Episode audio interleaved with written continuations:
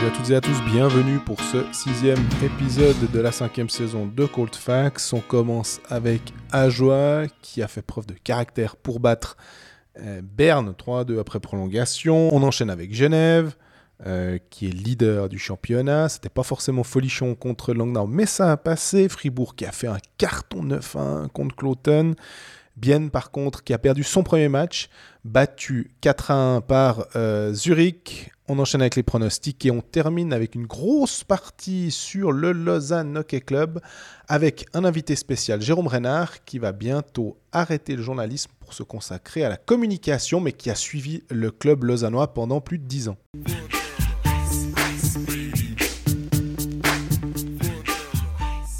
Salut Greg. Salut Jean-Fred, ça va? Ouais, ça va pas mal. Mieux que, le... Mieux que les quatre derniers tiers du Lausanne Hockey Club, mais ça, ce sera pour la deuxième partie de cette émission. Exactement, parce qu'on accueillera un invité. euh, Je voulais dire lausannois, mais j'ose pas dire ça, c'est pas tout à fait vrai, mais lausannois d'adoption ou euh, valaisan euh, expatrié sur Lausanne pour le hockey sur glace, Jérôme Renard, mon ancien collègue à Sport Center, mon ancien concurrent à Sport Center euh, futur retraité du journalisme qui va nous, nous raconter un petit peu le- l'envers du décor de couvrir le LHC, son avis sur le club, etc. Je me réjouis de l'avoir à ce micro. Absolument. Mais avant, on va faire notre tour d'horizon euh, traditionnel des autres clubs. Euh, petit, on lève un, un coin du voile. Niveau timing, c'était un tout petit peu chaud pour tout enregistrer avec lui euh, plus tard dans la journée. Donc on fait la moitié sans lui. Il arrive, on finit. Comme ça, l'épisode de 17h sera là à 17h et non à 18 parce que sinon on se fait taper sur les doigts derrière. du coup, allons à l'essentiel. On commence par quoi? Par Ajoie, comme d'habitude. Bah ouais, par Ajoie, il n'y a pas de théorème Colfax pour le coup, mais euh, Ajoie mérite euh, finalement le, la primauté au- au- aujourd'hui aussi parce que, euh, bah, mine de rien, ils ont quand même réussi à battre Berne, euh, ce qui n'était pas gagné. Alors oui, c'était chez eux, mais de la même manière que contre Ambrise était mené euh, 3 à 0, ce coup-ci c'était 2 à 0 euh, au premier tiers. Quand on voit le, on va dire, on voit le box score comme ça, 2 à 0 après un tiers, tu, ça peut être une soirée compliquée pour Ajoie.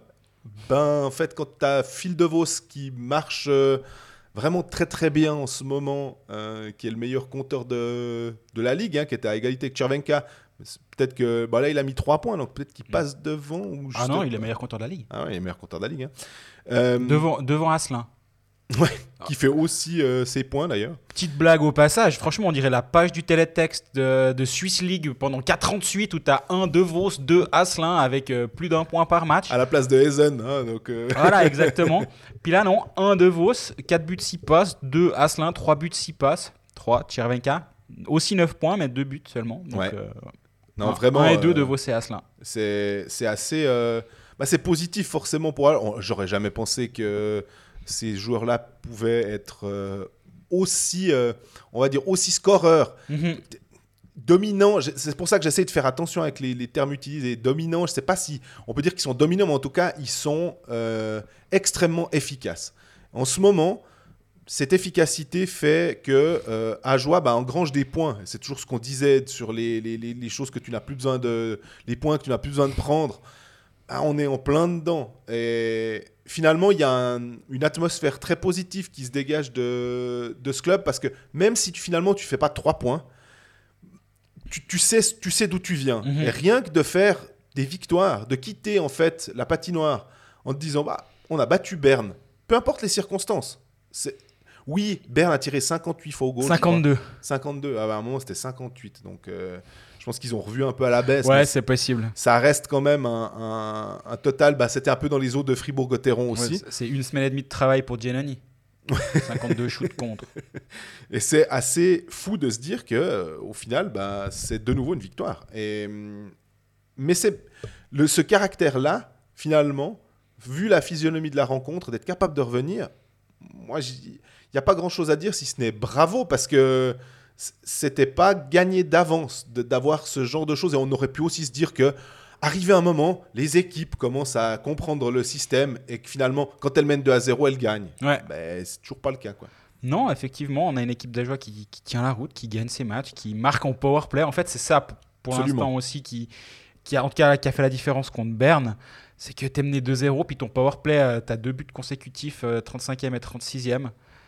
De, de Vos, Asselin, Le Duc, qui sont là, les trois à chaque fois.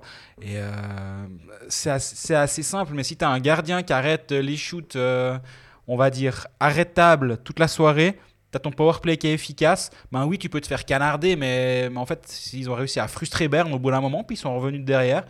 Et voilà, ça fait quoi? Ça fait 9 points déjà pour le, pour le HC Ajoie Mhm. en 6 matchs. Alors bien sûr, c'est pas extraordinaire et ils sont euh, à une huitième place, mais il faut voir d'où ils viennent et il faut voir les, la- les progrès en fait qui, qui ont lieu depuis le début de cette saison. C'est c'est ça qui est intéressant, je trouve, à observer. Moi, ce que je trouve intéressant aussi, c'est de prendre Cloton, par exemple, que j'imaginais quand même nettement plus, euh, nettement plus à l'aise. Alors, pas à, à gagner euh, tous ces matchs, on est bien d'accord. Mais en voyant les engagements, euh, en voyant qu'un Simic arrive euh, pour euh, juste avant le début de saison, que tu peux mettre sur une des deux premières lignes offensives, enfin, il y avait quand même des signes qui étaient plutôt positifs. Un gardien comme Metzola et tout. Derrière, euh, 7 à 0 à Davos, 9 à 1 à Fribourg. Euh, ça, c'est des scores que j'ai l'impression que même Ajoie, en début de saison passée, ne prenait pas forcément. Ouais, en absolument. fait. Ils les ont pris plus tard, mais au début, ils ne les prenaient pas. Alors, ne remettons pas euh, tout en cause. hein. Euh, Peut-être, sans doute que là aussi, Cloton va s'ajuster, Cloton va peut-être euh, être moins partir à l'abordage, je ne sais, mais toujours est-il que cette euh, équipe euh, de Cloton, je l'attendais quand même euh, pas aussi dominée que ça, en fait. Ouais, je suis entièrement d'accord avec toi. Et dans, dans les, dans les très bonnes surprises de, de ce début de saison, moi j'ai quand même envie de mettre en avant Valentin Pilet. Je sais qu'on l'a évoqué, sauf erreur, une fois. Il y a eu son espèce de blessure où on apprend un matin qu'il s'est cassé le pied, puis qu'en gros il est out pour un bout. Puis le match d'après, il est sur la feuille de match. Alors, je sais pas ce qui s'est passé, j'avoue que j'ai pas suivi concrètement. Alors, c'était Régis Serve qui avait expliqué sur le plateau Ah, alors, euh, que c'était un. Ils ont refait des radios parce que, en fait, Valentin Pilet disait Mais moi, en fait, ça va. Et puis, ils se sont dit Bon, ben, on va quand même faire confiance au ressenti du joueur. C'est toi qui sens ton corps. Puis, ils ont refait une radio et visiblement, c'est un tassement osseux ou quelque chose comme ça. Puis, les médecins ont dit euh, Non, non, c'est bon, en fait, euh, vous, pouvez, vous pouvez jouer, quoi. Donc, euh, ça. Mais. Imagine quoi, tu fais une radio, tu te dis, euh, tu prends le puck. euh, je pense qu'à Lausanne, ils aimeraient bien que Glauser ou que Sekatch ce soit des tassements osseux plutôt que plutôt qu'éventuellement des chevilles cassées en l'occurrence pour euh, pour Glauser. Ouais, absolument. Puis du coup, bah, Valentin Pilet, il a, il, il a joué. Il faut quand même rappeler son, son parcours à Valentin Pilet. C'est sa première euh, saison en National League. Euh, en 17-18, on rappelle quand même qu'il joue à Sion en MySport. Mhm. Il n'y a pas si longtemps. Il passe une première fois à Ajoie, il passe ensuite à On dirait Viège. Zeki Amdouni avec l'équipe de Suisse de foot, tu sais, qui était en quatrième ligue. euh, Oui, puis- absolument. Euh, après, il passe par Viège. Une bonne saison offensive, c'est pas son rôle à la base, hein, mais il a une très bonne saison offensive.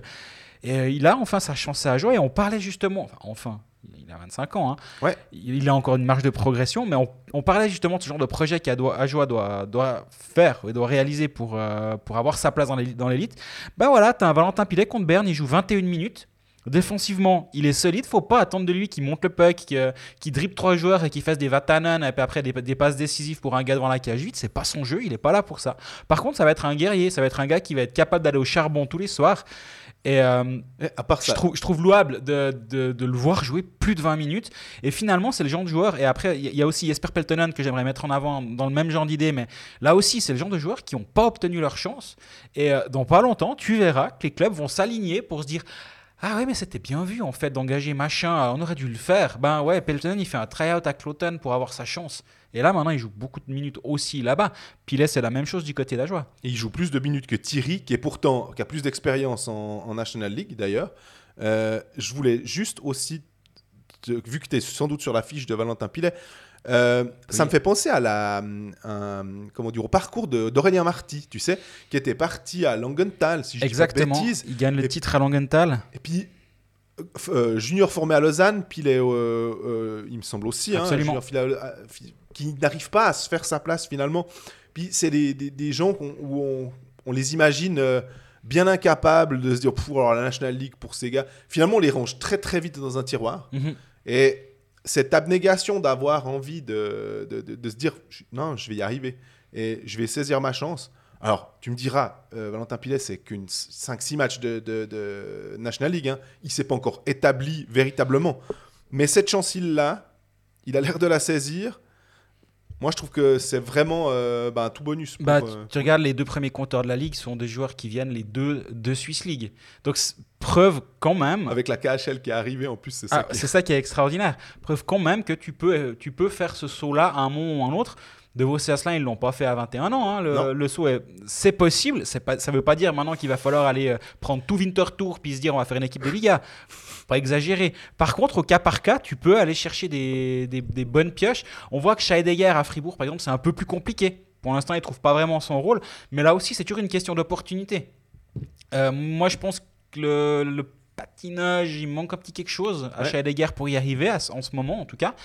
Euh, ça veut pas dire que s'il avait été à Ajoie, par exemple, il aurait peut-être pas eu sa chance et donc peut-être qu'il jouerait peut-être pas 15 minutes et puis on dirait ah il est pas mal ce Scheidegger, ouais. un peu limite au patinage mais quand même.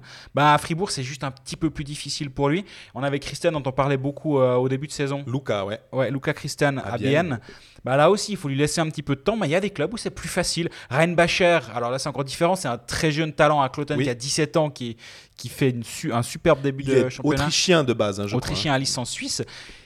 Il y a des places à prendre. On dit tout le temps, oui, il y a plus d'étrangers, mais quand même, il y a des places à prendre ça et là. Et donc, euh, c'est chouette, c'est vraiment super. Et puis là, ben, de voir Ajoie euh, performer malgré le fait qu'ils ont engagé des joueurs qui étaient un petit peu dans la bordure à gauche et à droite, ben, c'est vraiment c'est plaisant à voir. Moi, il y a juste. je- que je pense qu'on va pas encore en faire euh, des, des- tonnes sur Ajoie, mais il y a juste une statistique qui m'a interpellé. C'est Fred Gauthier et les engagements. Il en a pris 34. 18 gagnés, 16 euh, perdus, au-delà de la stat, hein, qui est, euh, qui est au-delà de 50%. Ça, c'est pas ce qui m'intéresse. C'est de me dire qu'il en a pris 34. Je veux dire, c'est- euh, Il y a eu euh, 64 engagements. Il a pris plus de la moitié des engagements. Dans le genre rôle, le gars, on le veut là. euh, quitte à, à mon avis, euh, vu le temps de jeu, il prend l'engagement et il repart au banc. hein, puis euh, c'est pas possible. Je veux dire, euh, mais c'est assez hallucinant de voir que tu prends la- plus de la moitié des engagements. Il a, il a 8 minutes de, jeu, de temps de glace en situation spéciale sur les 22 minutes de, de, de, de match euh, contre Berne, euh, Frédéric Gauthier. C'est impressionnant. Ouais. D'avoir plus de 4 minutes en power play et plus de 3 minutes 30 en box play, moi je trouve ça.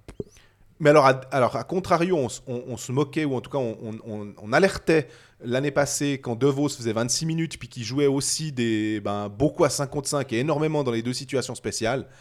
Frédéric Gauthier vient de NHL, donc à- voilà, 22 minutes d'un joueur de NHL, ou, euh, ou en tout cas qui, qui a une expérience NHL, et De Vos qui euh, était au four et au moulin, et qui était tout le temps, euh, qui était vraiment clairement surutilisé c'est pas forcément la même chose. Maintenant, je pense que si Gauthier peut un peu baisser quand même son temps de jeu dans, dans l'absolu, Mhm. ce sera pas dommage pour Ajoie. Non, je, suis- je suis d'accord avec toi, mais là aussi, De Vos, il est vers les 21 minutes contre Berne, c'est pas non plus euh, excessif, sachant que le match il va un petit peu, il va en prolongation. Absolument. Donc euh, ça, ça m'a l'air assez bien géré cette histoire pour l'instant. Et, et visiblement de, de ce qu'ils disaient avant la saison, leur but c'était d'être un petit peu chiant tous les soirs. Et euh, bah, j'ai eu Phil Michael, de- Michael DeVos euh, à l'interview en début de saison, en début de semaine, pardon, sur Blick. Et euh, bah, il me disait la même chose. Il disait ben, on, va pas, on sait qu'on sera pas l'équipe la, plus talentueuse tous les soirs. Mais par contre, on a d'autres choses à amener. On doit, on doit être chiant. On doit, surtout à la maison, on doit amener le public avec nous. On doit faire en sorte que je- venir jouer à Port-Rentruy, ce soit vraiment une soirée pénible. Dans les points un peu négatifs, on parlait de la saison de la confirmation pour Thibaut Fressard, qui allait potentiellement être difficile. Ben, hier, contre Berne, il joue 3 minutes 20. Les deux matchs d'avant, il joue 8 minutes et 6 minutes. Ouais, il était 13e attaquant, en tout cas si on regardait le, Ouais. le line-up euh, de base. Donc ça, là aussi, c'est un- là, c'est un petit peu plus compliqué pour lui. Honnêtement, on l'avait un petit peu annoncé ou vu venir qu'une saison à 30 points ou presque comme l'année passée, ça, ça n'allait probablement pas arriver.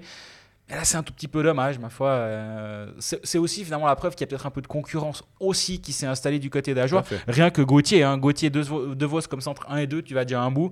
Puis après, tu n'as peut-être plus forcément besoin d'un centre comme Thibaut Fressard, mais peut-être un autre profil. Et c'est peut-être pour ça qu'il il passe au second plan.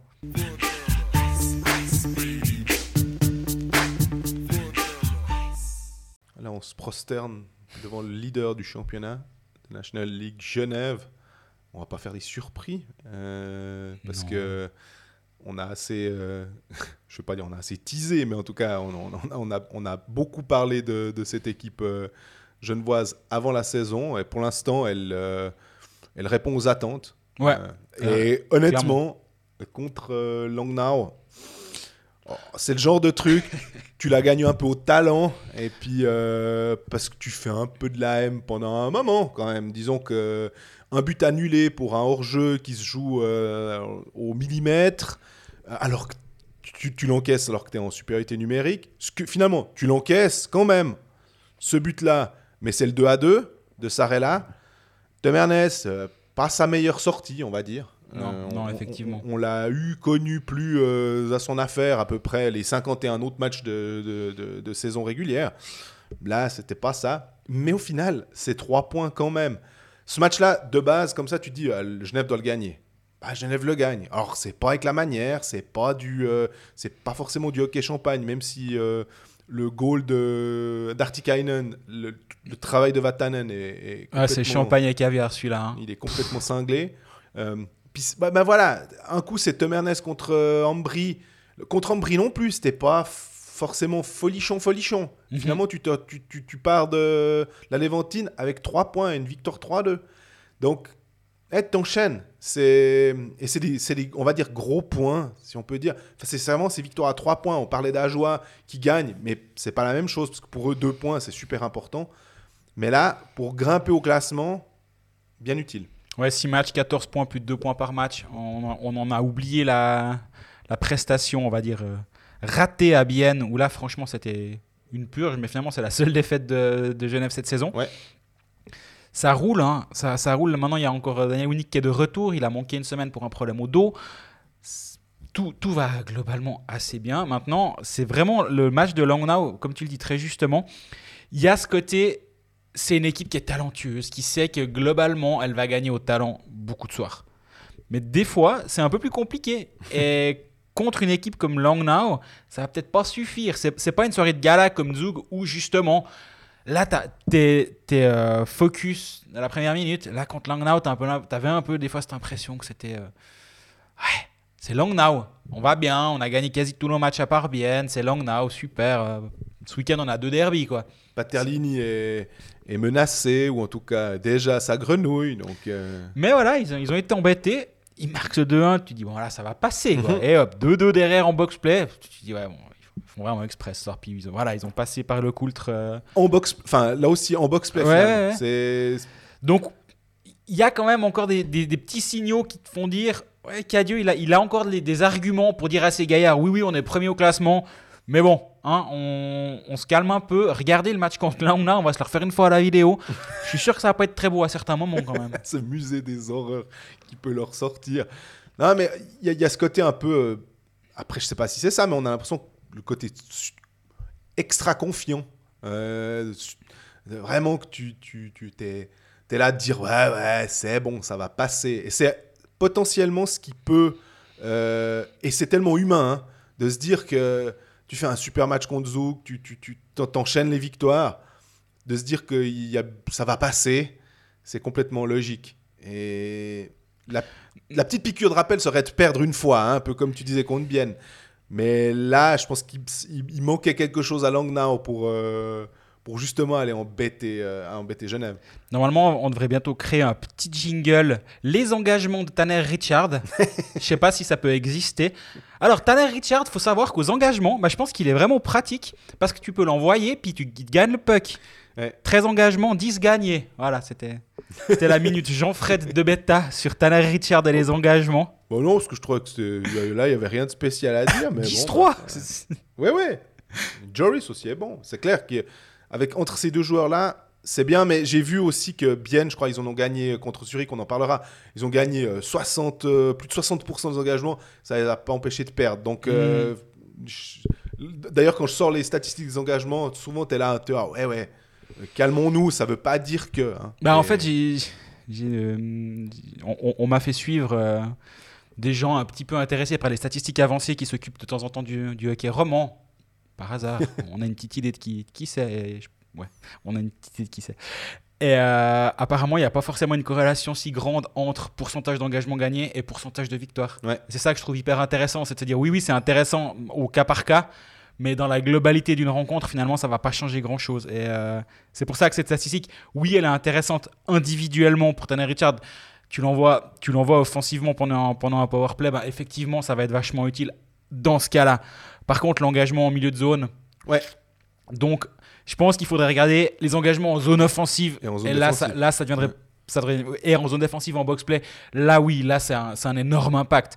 Et euh, donc, oui, je, je minimise absolument pas son, son apport. Et là, 10-3, il a vraiment bouffé les gars de Langnau.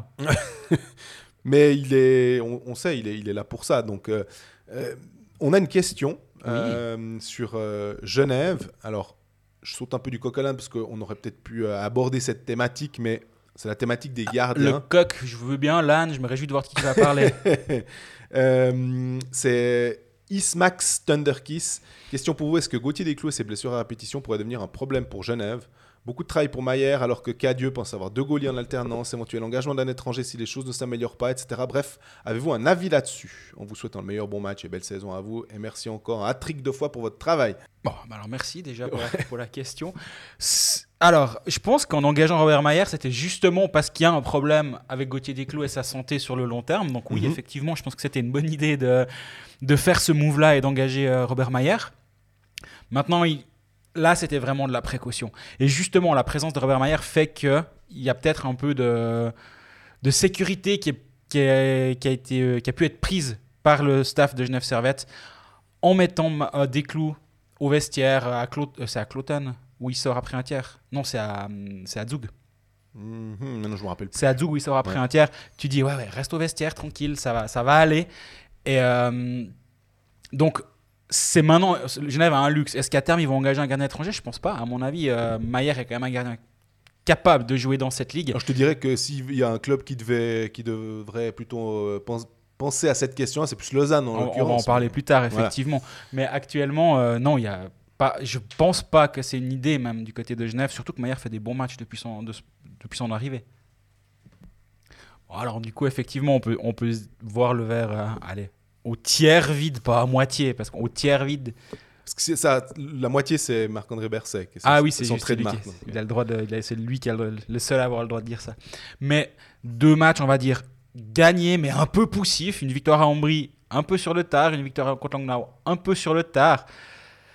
Il serait bien d'avoir un bon, un bon statement, on va dire, une victoire. Bah, euh, c'est celui contre Zug, à part ça, pour moi. alors la- absolument, la- mais, là justement, tu dis bon, oui, c'est bien, ils gagnent leur match, c'est quand même ce qu'on demande à une équipe de hockey à la base et pas juste euh, d'amuser la galerie.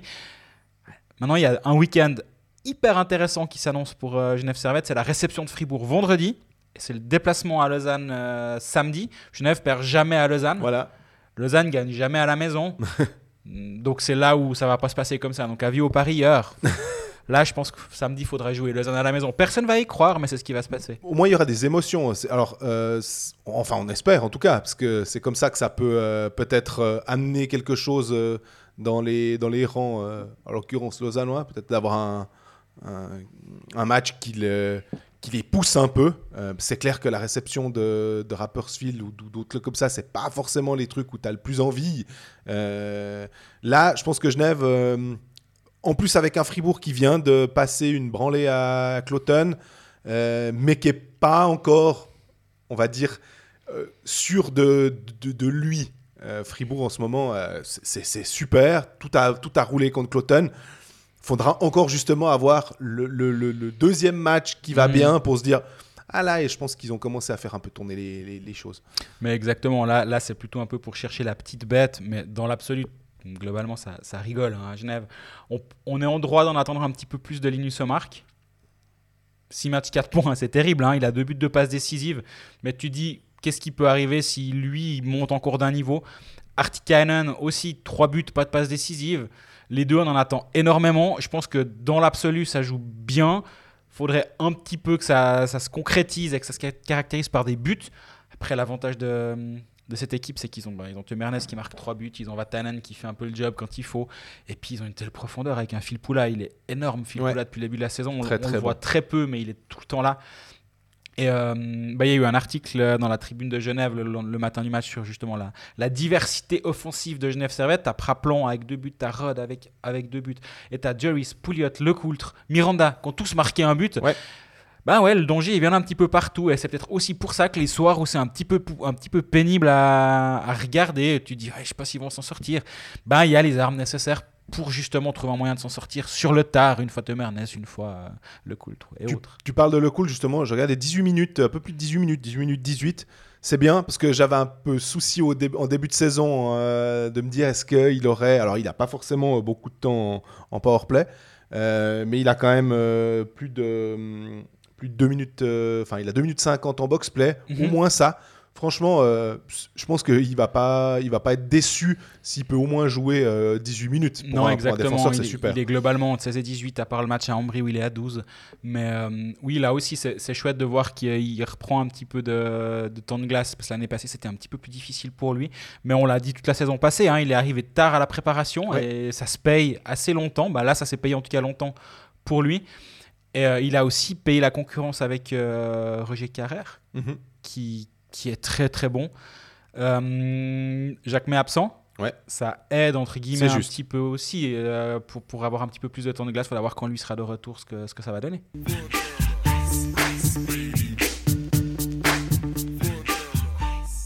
Fribourg, on je l'ai juste mentionné avant, euh, ce 9 à 1, impressionnant en tout cas. C'est très difficile à analyser, je trouve. en fait, il y a tout qu'à rouler, en gros. Ouais, c'est dur d'analyser cette semaine de Fribourg-Gotteron parce qu'ils ont eu trois matchs. Non, ils avaient trois matchs au programme. La réception de Zug, défaite 5-2.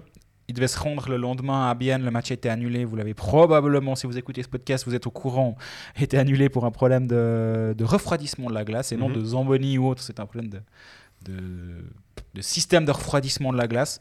On l'a appris, on était tous sur place. Les il y avait des journalistes qui étaient allés jouer, jouer au ballon. Euh, puis finalement, bah, une heure avant le match, Tus, on est tous partis à la maison.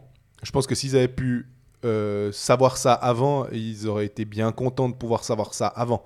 Et que ma foi, ben, c'était, c'est la faute à pas de chance. Non, parce que je pense que certains peuvent se dire, ouais, mais ils peuvent pas savoir ça avant, ils peuvent pas. Bah non, je pense que jusqu'au dernier moment, tu dis bon bah si ça repart, si ça fonctionne, si si si, bah on, on, essaye.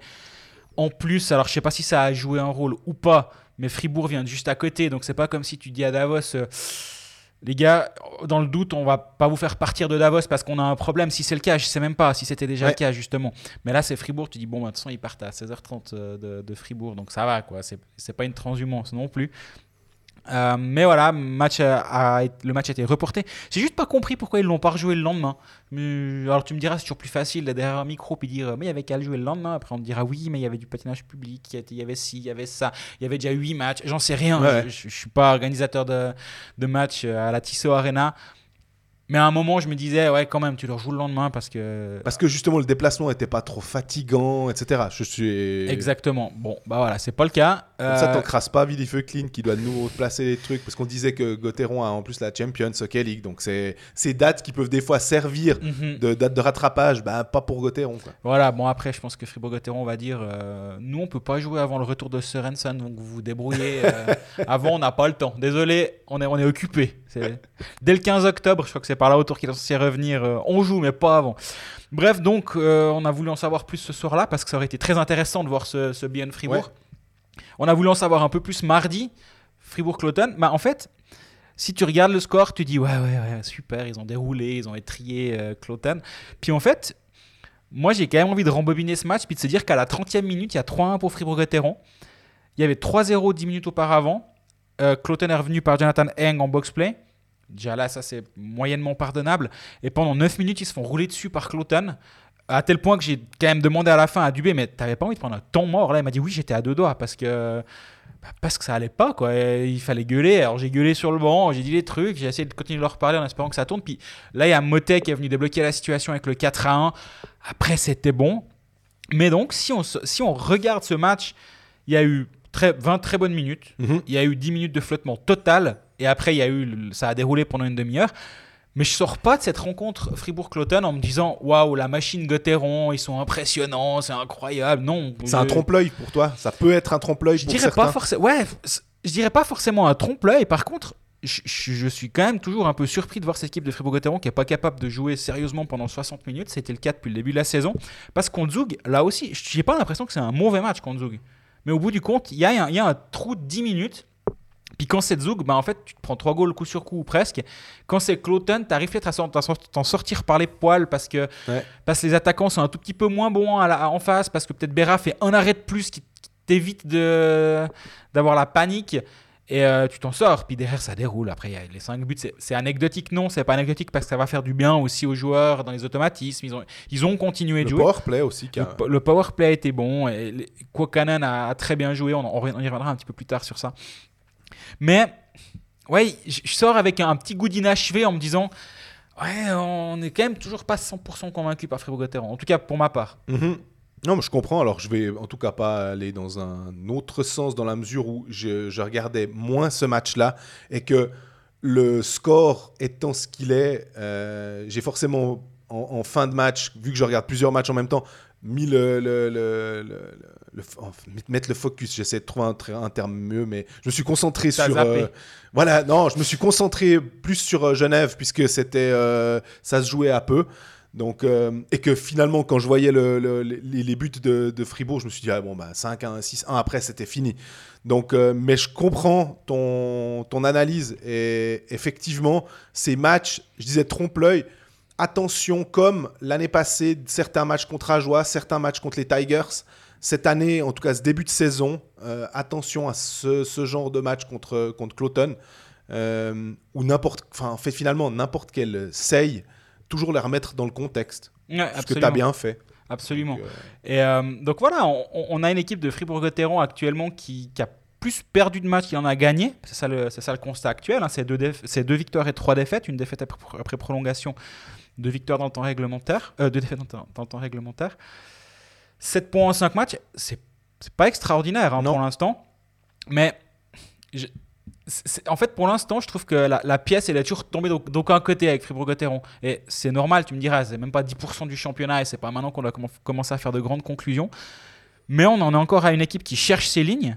Alors, est-ce que, euh, est-ce que Fribourg-Gotteron a trouvé quelque chose avec la ligne euh, Berchi, Kwakanen, euh, Delarose au centre? Peut-être. mhm. Euh, en tout cas, là, ça a très bien fonctionné. J'ai beaucoup aimé euh, Berchi sur le but de le- c'est le, le 2 à 0. Oui. Euh, très joli jeu où il est très intelligent, il, part sur le côté et il remet ce petit puck au, au centre. Et, et euh, ne manque pas l'occasion. Ouais, moi, je suis quand même assez convaincu par Kokanen. Il fait un début de saison qui est pas fantastique, disons, mais par contre, il est quand même toujours présent dans les bonnes positions. Il est, il, il est assez impressionnant ce joueur. Et je, je me réjouis de le voir parce qu'oublions pas qu'il lui aussi, lui est encore en, en phase d'acclimatation. Ouais. Parce que bah, il débarque d'Amérique du Nord, il a il a envie de se relancer en Suisse, il veut faire une saison à 50 points parce qu'il sait que s'il fait ça, et, euh, s'il passe la barre des 50 points, il va, il va s'en sortir, puis il va peut-être re-signer rapidement là-bas, Mhm. ou au pire des cas, re-signer une année en Suisse quelque part, que ce soit Fribourg ou ailleurs, mais son but c'est quand même de repartir en Amérique du Nord. Donc il va encore progresser, mais je trouve que les, la, promesse de ce qu'il est en train de faire depuis le début de saison est quand même assez belle parce qu'il il montre beaucoup de choses, il est offensivement très présent, il est intelligent quand il a le puck, il fait rarement de mauvais choix sur la glace, il est physiquement assez solide même s'il n'a pas l'air. Et euh, ouais, pour, pour l'instant, ce joueur me plaît et je me réjouis de voir son développement durant la saison. Là, il a été pas mal trimballé d'une li- d'une ligne à l'autre. Euh, maintenant, il y a cette combinaison qui a été essayée là. J'ai vu le résultat contre euh, et le fait qu'il ait marqué 4 buts, euh, Quatre 4, points. 4 points, 2 buts, 2 passes. Je pense que ça va aller. Il a 6 tirs au but. La combinaison avec Berti a bien fonctionné, ce qui est quand même pas. C'est presque contre-intuitif, je trouve, de mettre Kwakanen et Berti ensemble, dans le sens où c'est deux joueurs qui aiment avoir le puck. Ouais, Et j'en ai parlé à Berti à la fin du match qui m'a dit Ouais, j'en- j'entends la question. Mais dit Mais en fait, si tu sais que quand tu as lâché ton puck, tu dois travailler pour le ra- pour l'avoir une deuxième fois, pour générer une possession supplémentaire, et qu'avec un joueur comme ça, il va revenir le puck parce que tu as bien travaillé, tu t'es fait un espace, bah, c'est plaisant. Et euh, il faut juste qu'ils aient cette capacité justement à, à jouer collectivement, ce qu'ils ont très bien fait contre Cloton. Trop par moment, pas forcément que cette ligne, mais globalement, Mhm. à un moment, j'ai quand même presque l'impression que c'était les Harlem Globe- Globetrotters qui jouaient, ils se faisaient l'extra passe à chaque fois. C'est comme ça quand c'est 4 à 1 puis que tu es en train de dérouler ton match. Disons, quand la 20e et la 30e, ils faisaient pas les marioles, mais après, un- ça a déroulé. Donc, oui, offensivement, Gotteron a quand même un sacré potentiel. On l'a vu dans, dans ce match contre, euh, contre Cloton.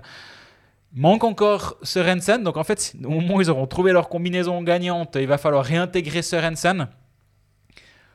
Ouais, Sorensen, on peut, au, passage, il est, assez extraordinaire à voir dans, les vestiaires, Sorensen. en gros, c'est la Fashion Week à chaque fois qu'il vient au match. petit, costume taillé, les mocassins à gland, il, est assez incroyable. et euh, je me demande si un jour il n'y aurait pas un sujet à faire avec lui, euh, la, fashion victime Marcus Sorensen. Mais attends, de voir qu'il joue peut-être un match avant. Est-ce qu'il fait concurrence à son entraîneur? Écoute, oui. Ouais, ouais, je pense qu'on peut clairement le dire. On sait que Christian Dubé, en termes de fashion victime, euh, il est pas mal non plus. hein. C'est pas le dernier. D'ailleurs, c'est finalement un- une thématique qui, euh, qu'on peut aborder du côté de Fribourg. Parce que, alors, si Sorensen, c'est les mocassins et puis euh, le petit costume taillé, alors Yannick Wakanen, c'est le gros costume de dragon rouge. Voilà, Euh, visi- visiblement le, le, le joueur, l'homme du match, je crois désigné par les, par les coachs, Ok. doit endosser ça, les sorts de victoire, parce qu'effectivement, je, je, vais, je verrais le truc un petit peu plus compliqué. Si tu vas te prendre une seille au hasard à Davos, tu reviens 6-0 dans les valises, parce que ça arrive de temps en temps à Fribourg, notamment là-haut. T'arrives avec ton costume de, de dragon. Je me réjouis de voir les jours où, euh, où Reto Berra sera nommé homme du match parce que ça va forcément arriver une fois ou l'autre. Je, je pense, si jamais pour ceux qui n'ont pas vu, j'ai fait un article là autour avec Wakanen qui dit je sais pas du tout ce que je fous ici avec ça sur le dos. C'est une petite anecdote, mais c'est assez marrant. Non, mais je trouve que ça thématise aussi le- le- la santé d'un vestiaire. J'ai l'impression que pour que le joueur accepte, parce qu'on on sait qu'il y a, on le voit sou- souvent en NHL, ils aiment bien euh, montrer ces, ces trucs de vestiaire. Quand il y a le joueur du match qui est désigné par euh, les, les autres joueurs, ils lui remettent un casque débile, euh, ils lui remettent un, espèce casque de viking. En Suisse, ça pourrait être un truc de vache. Euh, il y a, qu'est-ce que j'ai vu? J'ai vu des ceintures aux États-Unis, des ceintures de, de, catch, des trucs comme ça. Ben voilà, j'aime bien ce côté. euh, on, prend ce, ce- petit truc, mais normalement, ça reste dans le vestiaire. Le gars va pas aux interviews d'après-match avec son casque ou sa ceinture bien en évidence. Là, tu l'envoies un peu au feu. Parce que envoyer Quokanon en habit de dragon devant Greg, personnellement, je trouve que c'est Devant les médias euh, en général. hein, Ouais, parce- les médias en général, d'accord, mais devant toi, armé de ton Ouais. téléphone et tout, ouais, non, c'est. J'enre- J'enregistrais l'interview, j'ai pas pu faire de photo moi-même, j'ai- j'ai dû me faire aider. Mais euh, bah, tout ça pour dire que Kwakanen, j'ai beaucoup aimé. Et accessoirement, euh, on, a, on a un peu toujours tendance à partir du principe qu'un Finlandais va venir à l'interview, il va rien nous dire, puis il va être un petit peu euh, bourru. Mhm. C'est vraiment une, caricature qui vient du fait qu'on en a quand même connu quelques-uns. Voilà. Est assez intéressant à, à parler avec et j'ai eu assez de plaisir. Donc je me réjouis aussi voir de, de voir son évolution euh, hors glace et voir ce qu'on peut, ce qu'on peut faire avec comme, euh, comme interview parce qu'il a vraiment l'air assez chouette. Euh, Motet aussi, deux buts. Traditionnel, on va dire, euh, si Kylian Motet euh, retrouve sa, sa touche. Euh, Enfin, retrouve. Non, je veux dire, s'il continue à produire normalement au rythme de Kylian Motet, il n'y a pas trop de, soucis à se faire. Julien Sponger a marqué. Pour moi, c'est un peu le baromètre qui dit que normalement, euh, il y a bonne chance que Fribourg euh, ait gagné. Si je, si je me 20 rappelle bien de ce qu'on dit à ce 20 micro. ans dans la ligue, euh, comme, il, comme euh, Oui. il le disait en fin de match euh, hier, c'était la- l'anniversaire de ses 20 ans, de son tout premier match. Alors les, les- les deux premiers matchs qu'il fait la toute première saison, euh, je pense qu'il va juste chauffer le bout du banc, j'ai pas les temps de jeu, mais, euh, Mais il l'a bien chauffé, je crois. il, il allait chauffer le banc quelque part. Mais quand même, si on, si on remet ça en perspective, 20 ans dans la ligue, Mhm. c'est c'est quand même assez impressionnant. Pour un attaquant, quand même, enfin, les- autant les défenseurs, c'est déjà impressionnant, mais on est moins. euh, on- a plus l'habitude de voir ça. Ou les gardiens, par exemple. Euh, on a vu Tobias Stéphane qui a fait son 900e match. Oui, c'est impressionnant, bien évidemment. hein, quelle carrière. Mais on a vu euh, Beat Gerber, on a vu Mathias Seger, on a, on a vu ces, ces joueurs-là durer très longtemps. Pour les attaquants, comme Ambul, comme Sprunger, font partie de cette. cette génération-là maintenant qui est, qui est, qui est- qui est encore présente à, à plus de 35 ans. Ouais, c'est... Ouais, et- il est là, il marque ses buts, il joue en power play, il est utile, il, il apporte toujours quelque chose. Donc, euh, ouais, c'est assez plaisant. Pour ça, il joue 10 18 minutes, dont 7 minutes 18 en power play. C'est assez Tu impressionnant. parles d'un spécialiste ou bien comment ça se passe? Bah t'imagines si en fait au début du match t'as ton coach qui dit écoute on va avoir 10 de power play, euh, la moitié c'est pour toi donc t'as déjà 5 minutes de temps de glace qui sont assurés, puis le reste du temps ouais tu vas tu vas faire tes trucs mais on va on va pas t'en fais pas trop, tu reviens au banc assez vite hein. Euh, C'est vrai que c'est c'est pratique d'avoir cette arme entre guillemets j'aime pas utiliser ce terme mais c'est cet atout dans la manche. Soyons de moins en moins guerriers dans nos métaphores, c'est c'est toujours une bonne chose. C'est atout dans ta manche de dire, ben, en fait, euh, va, va dans ton coin. Surtout que maintenant, il met Rossi dans, dans le slot et puis Sprunger, il le redécale sur son, nom, sur son côté. Ouais. Euh, ouais, c'est c'est intéressant de le voir aussi vieillir finalement. On, vieillit avec Julien Sprunger, on va dire. Mais c'est intéressant de le voir. Puis il est, toujours là, il est toujours en santé et ça fait vraiment plaisir.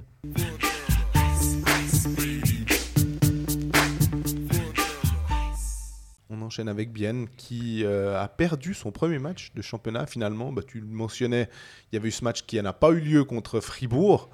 Euh, finalement, il a eu lieu contre euh, Zurich mardi soir, défaite 4 à 1. Quand on a vu le Zurich euh, des deux premiers tiers, et surtout du deuxième en l'occurrence à Lausanne, euh, on pouvait se dire que Bien alors euh, était favori de ce match. et même, j'ai envie de dire, c'est Lausanne qui s'est complètement délité durant le troisième tiers. mais Zurich, ça les a quand même boostés finalement.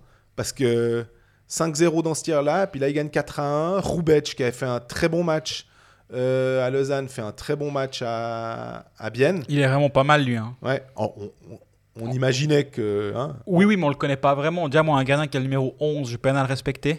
Bah, alors, lui et Koskinen. Koskinen, le 19, la même chose. Je sais pas ce qu'ils foutent, c'est vrai C'est des, des, numéros qui sont pas du tout habituels. Mais, mais là, en l'occurrence, on digresse un peu parce qu'on parle des adversaires plus de, de bien que de On parle du numéro du gardien des adversaires. Ouais, T'as raison, recentrons-nous voir un peu. Il est super ce podcast. Euh, on a bah, finalement euh, à, à Bienne, là, c'est un match où euh, ça n'a pas tourné en leur faveur. Je, tu te rappelles d'un tir de Rayala qui part. Bon, bah, c'est Roubec qui l'arrête. Il part pas en lucarne. Et pourtant, qu'est-ce qui part fort ce tir? Je me suis vraiment, tu, vois ce, j'allais dire ce petit bonhomme parce qu'il est, c'est pas c'est, pas un monstre euh, Rayala, mais ce pétard qu'il met, c'est un peu comme euh, comme Motet, ils ont ce, ce tir qui est tellement sec. Mhm. Et puis finalement, bah là c'est pas passé, c'est Ramon Tanner qui va marquer le, le seul but euh, biennois. Tant mieux, on aime bien quand il y a de la profondeur, mais Kunti a, hum, je crois que c'est Kunti qui a marqué un but qui a été annulé aussi. Alors il y, a eu des circonstances qui ont fait que pendant dans ce match, peut-être que Bien aurait pu revenir, puis ils n'ont pas su capitaliser. Ma foi, s'il y a eu une faute sur le gardien ou que, ou, je crois que le, en fait Roubec avait mis la main sur le, la, la, mitaine sur le puck et puis il était poussé dedans. Et finalement, euh, les arbitres ont logiquement annulé cette réussite. Mais voilà, avec peut-être un petit peu de chance euh, bien revenez dans la partie dans un moment fort, dans un temps fort. Ça n'est pas passé, puis derrière, alors Zurich euh, est resté sur cette, euh, on va dire, cette forme qu'il a affichée lors du troisième tiers contre Lausanne. Ouais, effectivement. Et moi, j'ai quand même pas grand-chose à redire sur ce match de Bienne, parce qu'au moment où, où, ils sont en train de, de pousser dès le deuxième tiers, parce que Bienne fait, en termes de nombre de tirs cadrés, fait un mauvais premier tiers. Euh, ils sont à 9, tirs cadrés à 12 pour Zurich. Mais, derrière, la machine c'est un petit peu c'est emballé. Ça fait 28-17 dans les deux derniers tiers. Et pas, c'est pas qu'une question de shoot, aussi une question d'expected goal. C'est 2-10 à 1-5. Donc, bien, dans l'absolu, mérite de gagner ce match euh, sur les deux derniers tiers. Vraiment, assez clairement même. Et ils prennent 4 1. Et ils prennent 4 buts. Ils prennent 4 buts dans ce moment-là. Donc c'est une soirée comme ça et justement c'est oui c'est une défaite. Bien était leader bien a perdu sa place de leader. Mais dans l'absolu ce match est un match assez bon de la part du HCBN de là alors typiquement ça c'est le genre de match que je vois d'un œil et un peu plus rapidement parce que bah, malheureusement je me, regarde déjà deux matchs un sur place et, un en différé après. Je vois moins. Là je dois plus faire confiance aux statistiques et à, ton œil parce que pour, pour le coup tu as plus vu que moi. Mais après si on regarde aussi le shot tracker bien a a bien protégé son, son slot. Le nombre d'occasions zurichoises de près du, près du gardien sont pas énormes.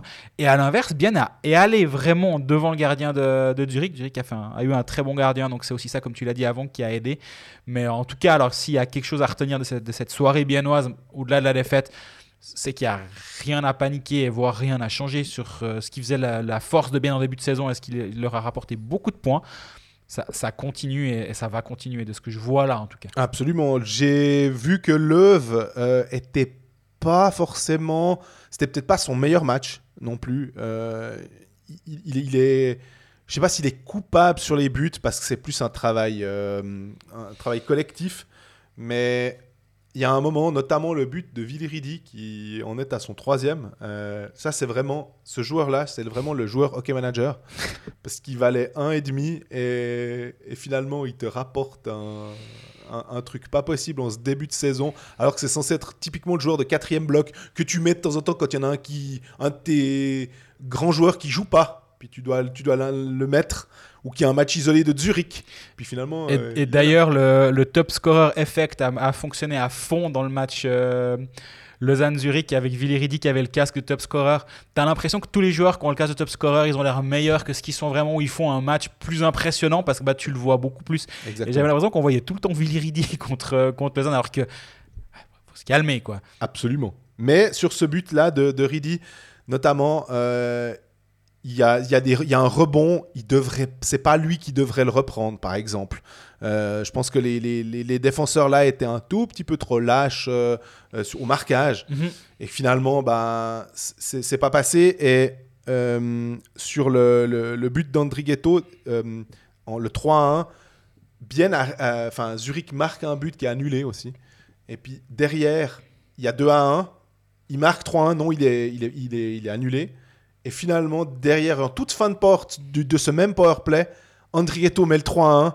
Et tu te dis que Zurich, finalement, ce Zurich-là qu'on a un peu tendance à, à, à- à voir. euh, Prendre de haut. Ouais, ouais. On a l'impression qu'ils prennent de haut les adversaires.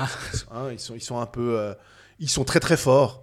Et ils, ils arrivent quand même là, en ce moment, à, à, passer l'épaule, finalement, dans deux matchs à l'extérieur. On rappelle qu'ils n'ont toujours pas leur euh, patinoire avant le 18 octobre, je crois. Donc. euh, tous ces matchs à l'extérieur, c'est pas simple pour avoir ce rythme. À fond. Et Au sont- rayon des bonnes nouvelles pour Bienne, retour de Luca Kunti dans l'alignement, c'était déjà le cas vendredi contre Langnau.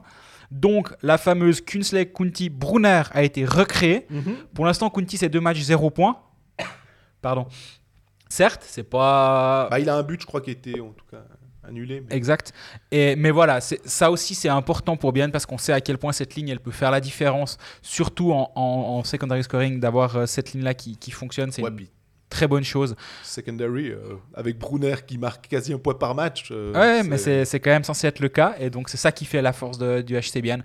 Donc là aussi, dans- il y a pas mal de positifs à retenir de cette semaine biennoise. Les deux prochains matchs de Bienne, à Rapperswil euh, et contre Lugano à la maison. Oui. Euh, c'est un, un joli week-end. Bah, après, honnêtement, on va arrêter de dire que c'est un week-end difficile. On sait que ce championnat euh, de de National League, équipes. finalement. euh, hein Il n'y a plus de petites équipes. Non, bah, franchement, surtout en ce moment, j'ai l'impression que même une équipe qui va être un peu dans le, dans le dur, tu, tu peux pas la sous-estimer. euh, On, on vient de le dire pour Genève Servette avec, euh, avec Langnau. Donc, euh, qui plus est avec un Rapperswil qui est d'un autre calibre quand même que, que. Euh, ça va être intéressant pour eux. Puis Lugano qui a finalement gagné son derby. Mais est-ce que Lugano, j'ai envie de te, dire que c'est un peu comme euh, ce que tu disais sur Fribourg. Est-ce que oui, alors il y a, y a- il y a 4 à 1, c'est gagné. Est-ce que pour autant Lugano a, fait un statement en disant cette fois c'est bon, maintenant on est vraiment une des forces de ce championnat? Je sais pas.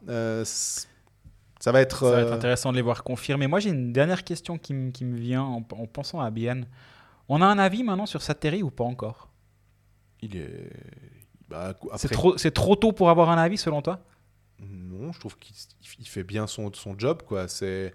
Après, euh, j'ai un peu de la peine à dire autre chose, étant donné qu'on a quand même affaire au champion olympique en, en titre. Donc, euh, non, mais au-delà de ça, euh, son pack sur les buts euh, que, qu'il prend contre euh, Zurich, il y a vraiment euh, matière à discuter sa, sa titularisation, en l'occurrence. Donc, euh, et puis, alors lui, il va beaucoup jouer.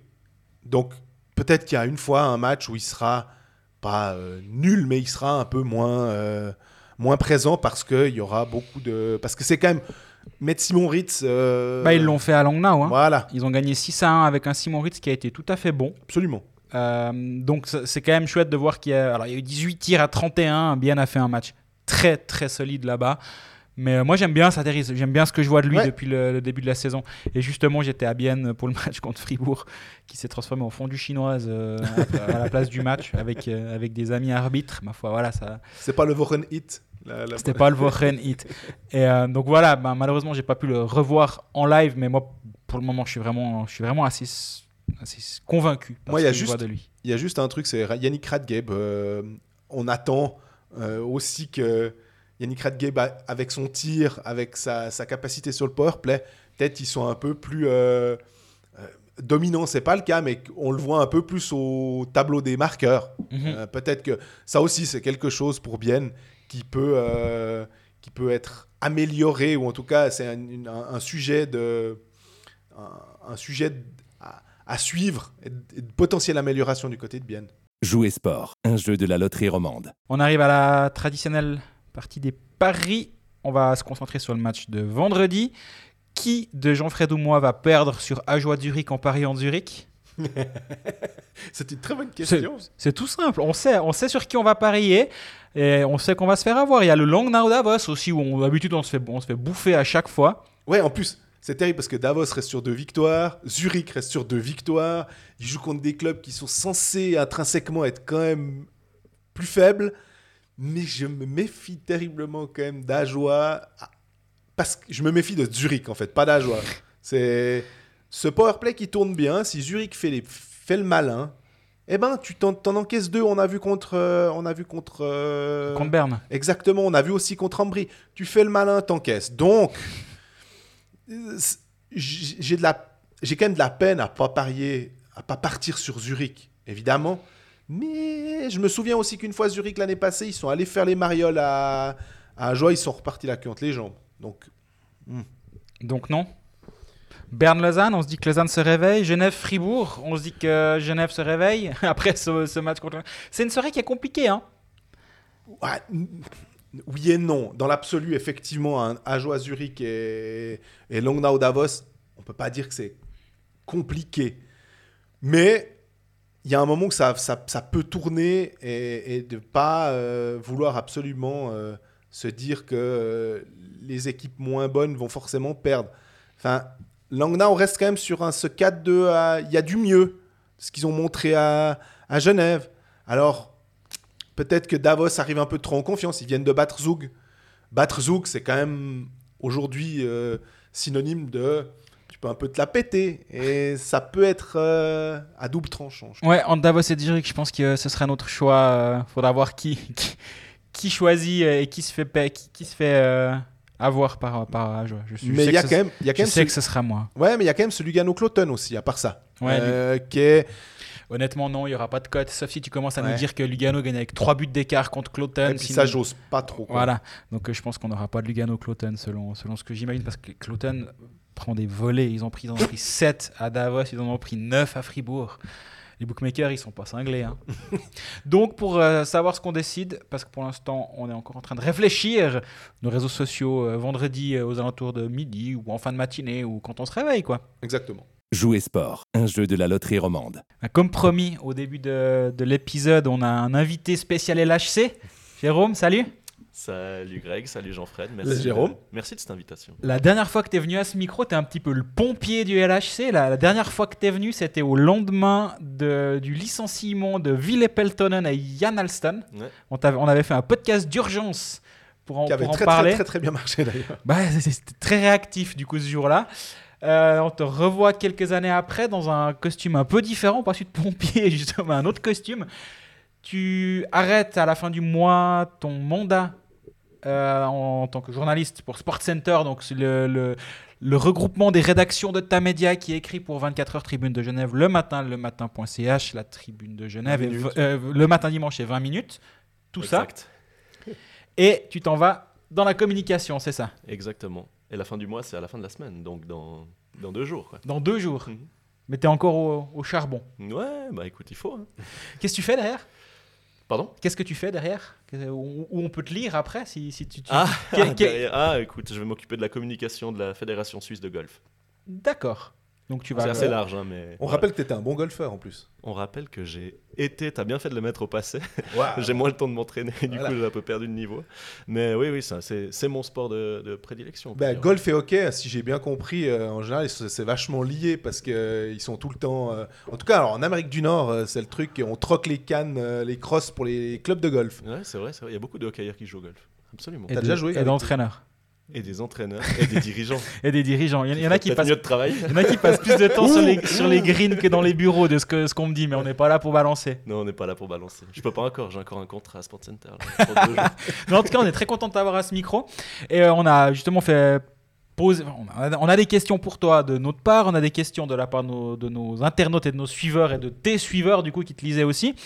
Mais avant ça, on est quand même un peu obligé de parler de ce LHC. Hein, parce que la semaine passée, on l'a un petit peu lâché en disant euh, Bon, c'est pas extraordinaire, mais ils gagnent leur match. Ce qui était le cas. ce qui était clairement le cas. Puis là, on, les a laissés euh, après deux tiers temps contre Zurich en disant bon, c'est pas extraordinaire, mais ils continuent de gagner. Puis après, il y a eu quatre tiers temps, 0-9. Il y a eu un 0-5 contre Zurich dimanche soir dans le dernier tiers, un 0-4 contre Rapperswil mardi soir À la maison. à la maison, deux matchs à la maison. Si tu veux vider ta Vaudoise Arena, il n'y a pas besoin de faire d'exercice d'évacuation euh, comme c'était le cas dimanche soir. Là, c'est bien réussi. Toi, t'en penses quoi de ce début de saison du LHC Parce que tu le suis quand même encore, même si tu es moins actif dans les journaux. Écoute, euh, je vais être honnête avec vous. J'ai vu un seul tiers du LHC euh, jusqu'à maintenant. C'était dimanche soir, le deuxième tiers contre Zurich, qui était encore pas si mal. Ah ouais, non, il était même très très bien. avec un but de Fuchs en plus. Il mène, je suis allé au lit, tranquille. mais euh, du coup, c'est un peu le seul tiers que j'ai vu. Donc je suis mal placé pour juger le, le contenu. Mais il y a évidemment des questions que je me posais avant le début de la saison, dans la- au niveau de la construction de cette équipe. Et ben, pff, du coup, je suis moyennement surpris parce que je ne savais pas trop à quoi m'attendre du LHC cette saison. J'avais même, j'étais même plutôt pessimiste. Euh, Ce qui est, toi, c'est assez rare. T'es plutôt un- d'un naturel optimiste, non? Ouais, je sais pas ce que. Oui, absolument, c'est vrai, c'est vrai.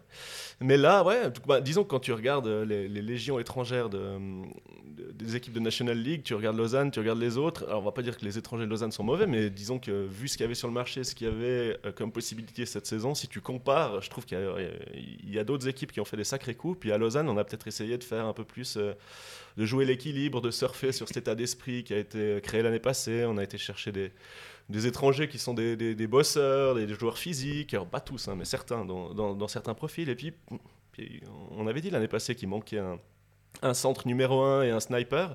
Alors Kovac, il a mis 3 buts, 4 buts. 4, ouais.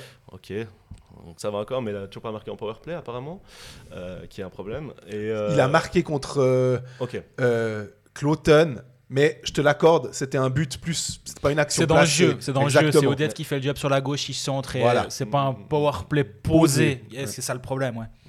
Et de ce que j'ai lu de, de Odette, euh, apparemment, c'est c'est un peu en dessous de, de ce qu'on attendait ou ce, que les supporters étaient en droit d'attendre euh, au niveau centre numéro 1 pour, euh, pour animer tout ça. Quoi. Mais du coup, tu suis un peu plus la ligue désormais et non seulement le LHC comme c'était le cas avant. C'est différent ton regard sur le club maintenant. Justement, tu vois la saison qui commence, il y a eu des matchs, tu n'as pas assisté à tous les matchs religieusement d'une équipe, mais peut-être tu as regardé d'autres bouts de matchs, etc. Tu, tu suis ton, ton regard sur le LHC maintenant que tu prends un tout petit peu de retard, ah, de, de retard, de recul déjà?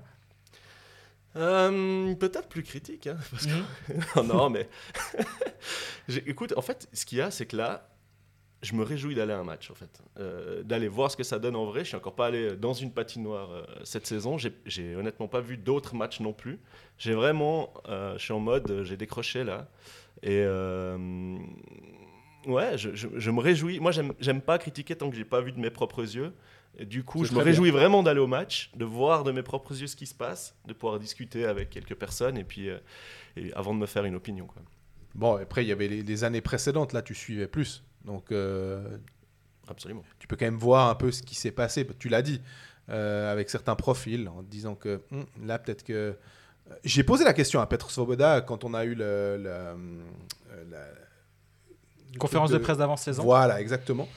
Puis je lui ai justement dit, en prenant comme exemple Texier ou même Granlund ou, ou- ou d'autres, ou Lettonen et tout, puis il était là à me dire Ouais, ouais, bon, ben nous on a fait.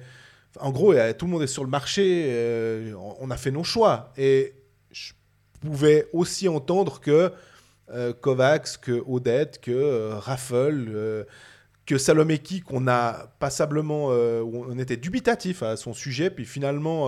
On l'est quand, toujours. Non, non, on l'est toujours. Ouais, quand il met pas son coude dans, le, dans la figure de. on on l'est toujours. On- on Mais- tire pas, on tire pas de conclusion après 4 matchs, donc on, est, on, on peut continuer d'être dubitatif après 4 matchs. Bon, on pour peut-être- Alors, personnellement, je pensais pas qu'il aurait marqué autant de points, si tu veux, que ça. Tim euh, Trabert était casque de top scorer après deux matchs Toi, avec Lugano la saison Toi, dernière. tu sais bien euh, mettre. Non, mais en pour dire, calmons-nous, il a mis ses buts, il, a fait, il, il m'a surpris, d'ailleurs on l'a dit la semaine passée, il m'a Ouais. surpris en bien, effectivement. Quand tu gagnes, nous a surpris en moins bien. Pour le Ouais, coup. ouais, ouais, bon. Et- Ça, j'ai vu. Ah, alors. D'ailleurs, bah, justement, c'est une des infos de la semaine. Salomaki, trois, trois matchs de suspension pour ce coup de coude. Euh, la, recommandation du PSO, donc le Player Safety Officer, était de entre 2 et 4. Le juge unique l'a suivi en mettant 3. Je sais que l'argumentaire du club était plutôt euh, un match, on peut totalement vivre avec. Au-delà, on trouve que c'est un petit peu trop parce que l'épaule de Salomé qui euh, arrive un petit peu, certes, mais l'autre est un petit peu en, en bas parce qu'il est droitier, l'autre est gaucher, donc euh, l'un dans l'autre, ça, ça, ça s'équilibre et donc c'est normal que l'épaule soit dans le menton. En gros, t'en penses quoi, Jean-Fred? Non. Ok. C'est pas l'épaule, c'est le coude dans la gueule. Et puis le puck, il est à 6 km. Il l'en- il l'envoie. Non, mais alors, celle, pour, pour moi, celle-là, peu importe. De nouveau, hein, souvent, il y a des gens qui disent Ouais, mais vous êtes contre X, Y, Z. Ce serait Yannick Wakanen, ce serait Henrik Tomernes, ce serait Salomeki, ce serait euh, Gaëtan Haas, rien à fiche. Je veux dire, c'est, il est moche. Ce coup ne sert à rien du tout. J'ai- J'aime bien le, late, enfin, le check, finir ses mises en échec ça fait quand même un peu euh, l'époque révolue où on finissait nos mises en échec. J'ai l'impression que c'est un peu le hockey des, des- d'avant. Euh, là, ça sert à Rien. rien. playoff. Ouais, ou- En playoff, ça recommence. mais là, ça sert, sert objectivement à rien. Donc, euh, je trouve que bah, c'est inutile. Voilà. D'autres vont dire. Et c'est, euh, tu, tu dis aussi qu'il faut faire attention de ne pas comparer. Mais comme il y a eu la charge de Macmillan sur euh, Dufner, euh, qui était, je trouvais, qui était absolument moche aussi, ils auraient mis trois matchs à Macmillan et trois matchs à Salomaki. Je trouve que c'est très bien. Maintenant, effectivement, ils ont fait cette espèce de précédent en mettant qu'un match ou à Macmillan et du coup trois à Salomaki qui pose problème. Le PSO dit que Macmillan, point de contact, n'est pas à la tête. Ouais. C'est la grosse différence, justement, apparemment, entre l'un et l'autre qui fait que ça... l'un a pris trois Mais j'aime pas les deux charges, point final. Et puis, euh, Kaski a pas joué euh, le match de mardi soir contre Ambry, il était toujours blessé apparemment de ce que je sais, il devrait rejouer vendredi, pour ceux qui l'ont encore à Hockey Manager euh, et qui ne l'ont pas encore vendu. Euh, toi, toi, toi, tu, tu t'as dit que tu tu l'avais vu, t'es t'es pas choqué? Non, euh, je suis pas choqué par la charge ou la décision. Par la décision, par la décision. Non, pas du tout, pas du tout. Euh, après, c'est toujours la même chose. Tant qu'il y a, tant qu'il y a une ligne, après, euh, qui est, euh, voilà, si on part sur ça, il faut qu'on continue sur cette ligne-là Mhm. pour le reste de la saison, quoi. Mais sur ce, sur ce coup-là, en lisant la justification, moi, j'ai rien à dire. Non. Si on reprend ce match contre Rappersville, parce que c'est le dernier qui nous, a- qui nous intéresse, celui de Zurich, on va essayer de l'oublier, je pense comme les joueurs d'ailleurs. On a deux, trois petites choses. On a un Tobias Stéphane qui est de nouveau pas fantastique. T'es gentil. Ouais. Ouais, je suis gentil. Pouyanov, c'est toujours pas présent. Il devrait l'être en fin de semaine, d'après ce que, ce que j'ai lu, je crois. J'allais dire ce que j'ai entendu. Mais ouais, je crois que c'est ce qu'ils ont dit, qu'il était encore out euh, mardi à titre pré- préventif. Moi mais qui l'ai de- écrit, en tout cas. C'est toi qui l'as écrit Non, non, c'est pas moi. Ah, c'est pas toi. Et euh, donc Pouyanov, c'est probablement de retour. Euh, un Lausanne diminué. Lausanne avec 7 étrangers à la base, un suspendu, deux blessés. Raffel et euh, Sekatch. Sekatch, deux semaines out. Donc là, il sera pas là ce week-end encore. Raffel, encore 5 semaines out. C'est une nouvelle alors, parce que j'ai pas lu de, que ces catchs étaient deux semaines out. C'est ce qui a été annoncé hier euh, en marge du match. D'accord. Mais j'y étais pas, donc euh, je me suis pas amusé à l'écrire, mais j'ai- je l'ai lu nulle part, t'as raison, mais c'est Ouais. ça, c'est deux semaines out, euh, c'est catch. Je l'ai lu dans 24 heures. Ok, tu vois. Donc, euh, on, on a un LHC qui avait une énorme profondeur, qui a encore une équipe qui est complètement, qui tient complètement la route. Absolument. Bah, j'ai pas envie qu'on commence à dire euh, ouais mais bon ils avaient des blessés. Ouais non ça, ça va pas marcher. Il y avait un suspendu et un blessé si on, si on veut vraiment euh, au niveau des étrangers parce qu'ils vous de toute façon pas pu jouer à 7. Euh, donc ce match contre Rappersville ils font un premier tiers correct. Puis derrière dès qu'il y a eu le 0-1 ça s'est ça s'est effrité totalement. Là où Arena il y avait moins de 5000 personnes qui a commencé à gronder. J'ai l'impression que j'ai- le match contre Rapi, j'ai l'impression que c'est à chaque fois ça. Ouais, Ils sont pris dire. deux pétés l'année passée contre Rappersville à la maison, si je me rappelle bien. Et euh, c'est chaque fois compliqué. Et euh, qu'est- qu'est-ce qui se passe dans cette Vaudoise Arena? Toi, tu as vu en fait la, la transition de Malais à Malais 2.0 à la Vaudoise Arena? Elle est maudite cette patinoire, Ouais. Hein, Souviens-toi, euh, souvenez-vous que ça a commencé par un derby perdu euh, alors que ça devait être la fête. Euh, je me souviens plus des slogans à l'époque, mais il y avait eu des jeux de mots et des trucs. La Genève Servette s'était bien amusé avec ça. Ouais, c'est Tommy Wingels qui avait marqué le, Ouais. le premier but. Ils avaient Là. fait une espèce de plaque commémorative Ah oui. en bronze et tout, un truc hyper cool, je trouve, dans, le, dans le- les vannes, comme entre les community managers des, des- des clubs qui peuvent faire. Et des fois, quand ils ont des bonnes idées, euh, il faut le souligner. Mhm.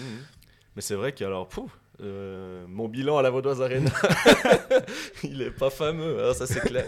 Ouais, je sais pas ce qu'il y a. Le chat noir, un- le chat noir. Ça serait intéressant d'avoir une une vraie. Parce qu'on a tous essayé de faire ce sujet, d'avoir des, des explications des joueurs, du coach, des- de peu importe de qui. Et puis, pff, t'as l'impression que ce qui revient toujours, c'est euh, on se met trop de pression, on veut trop bien faire, mais. Enfin, ouais, mais enfin, je vois pas ce que ça peut être d'autre, mais c'est marrant, ce serait drôle d'avoir une fois une vraie explication. Et d'ailleurs, est-ce que ça existe Mhm. euh, une vraie explication, j'ai envie de dire cartésienne, enfin entre guillemets, euh, sensée euh, sur, sur ce phénomène-là? Euh, je pense qu'il y a autre chose que de la malédiction, c'est clair, mais euh, peut-être qu'ils se mettent trop de pression. Peut-être que on sait que le public vaudois est quand même exigeant. euh, il n'hésite pas à siffler euh, quand ça va pas. Est-ce que ça joue un rôle de voir une patinoire euh, comme hier apparemment très clairsemée ben voilà, si c'est le chaudron et puis que ça chauffe, peut-être que ça te pousse plus. Là, en l'occurrence, même si le cop chante tout le temps, et puis je pense qu'il n'y a rien à dire sur eux. euh, voilà, il y a- peut-être, un- voilà, je sais pas exactement euh, l'explication. Voilà, c'est rationnel le mot que je cherchais avant, mais une petite série de facteurs. Je sais pas comment vous vous voyez ça. Bah, en fait, moi, je, me- je me demande là, si, le, supporter, on va dire, lambda, je parle pas de celui, que- celui dont tu parles, finalement, les, les 4900 qui étaient là, ou en tout cas selon les billets vendus, mais ceux qui étaient là ce mardi soir contre Rappersville, dans 5 ans, quand le LHC gagnera son deuxième titre consécutif, ils diront Mais nous, on était encore là ce mardi contre Rappersville quand on s'est pris 4 à 0. Nous, on était les fidèles. Ce, On n'a pas fait l'exercice d'évacuation. Alors, le- ce noyau-là, il est toujours là, j'ai l'impression. C'est ceux qui viennent autour qui, qui, qui, se, qui se séparent un petit peu, qui, qui sont un peu en train de déserter la patinoire, même avec les, abo- les abonnements. Les abonnés commencent gentiment à se dire Bon, moi, je choisis mes matchs. Moi, un mardi contre Happy, euh, c'est bon, hein, sans moi. Et, et je me demande à quel moment, et toi, tu arrives peut-être à voir à quel moment le LHC a perdu ce lien. Parce que le, LHC qui joue les places euh, 6 à 10 en National League, j'ai l'impression que ça, a été sa place depuis sa, sa remontée finalement. Il n'y a jamais eu de saison où ils étaient 12e, ou de saison où ils étaient 2e, où ils étaient tout le temps par là au milieu, on va dire. Donc les résultats, ils sont toujours plus ou moins semblables. Mais ce lien affectif, toi, tu arrives à l'analyser ça? Bah, c'est vrai que tu, tu remarques, tu, tu lis, t'entends que de plus en plus de gens qui en ont un peu marre. euh, effectivement. Euh, on en connaît tous des gens qui en ont marre, de, des supporters du LHC qui en ont marre. Et on en a même qui viennent nous parler aussi au- dans les patinoires. Enfin, je veux dire, Ouais, c'est. ça que je veux dire, ouais. hein, on- Et euh, ben, pff, pour moi, euh, ben, bon, en tout cas, c'est pas, à Malais, euh, je pense qu'il n'y avait rien à dire. Euh, Malais 2.0, c'était plutôt pas mal. Et- Super. Et en fait, ben voilà, c'est la Vaudoise Arena. Alors après, est-ce que c'est euh, le concept qui plaît pas à une frange de supporters de, ce concept nouvelle patinoire, euh, loge, euh, feutré, etc. Après, ben, effectivement, tu as, tous ces chamboulements euh, dans la direction, dans l'organigramme, tu as toute cette philosophie du club qui change, mais avec, les, avec laquelle les gens sont peut-être plus en adéquation qui vu qu'il y a des, ça nourrit des attentes puis que ça suit pas, ben ça, du coup ça nourrit des déceptions. Voilà, moi je pense que c'est un peu dans ce LHC qui essaye de grandir mais qui arrive pas vraiment. Ça crée des, décalages et des frustrations ou des déceptions. Moi, je trouve qu'il manque peut-être un côté, je l'ai déjà dit, mais le côté populaire qu'on peut retrouver dans, certains clubs, parce que ce club est populaire, parce que le hockey sur glace est populaire, comme euh, le foot est populaire. C'est ces sports-là qui vont réunir aussi bien l'avocat que euh, la personne qui travaille dans, un bureau. Il y, a, toutes les couches sociales, il y a des hommes et des femmes, il y a un peu tout le monde. Et que euh, Lausanne aimait bien mettre en avant le mur, en disant, voilà, venez, venez au match, vous les gens qui aimez bien l'ambiance, je sais que ma, ma maman aime bien l'ambiance dans les patinoires, des fois elle aime bien le jeu, mais elle aime bien quand, quand ça gueule, quand ça chante, elle, elle trouve ça super.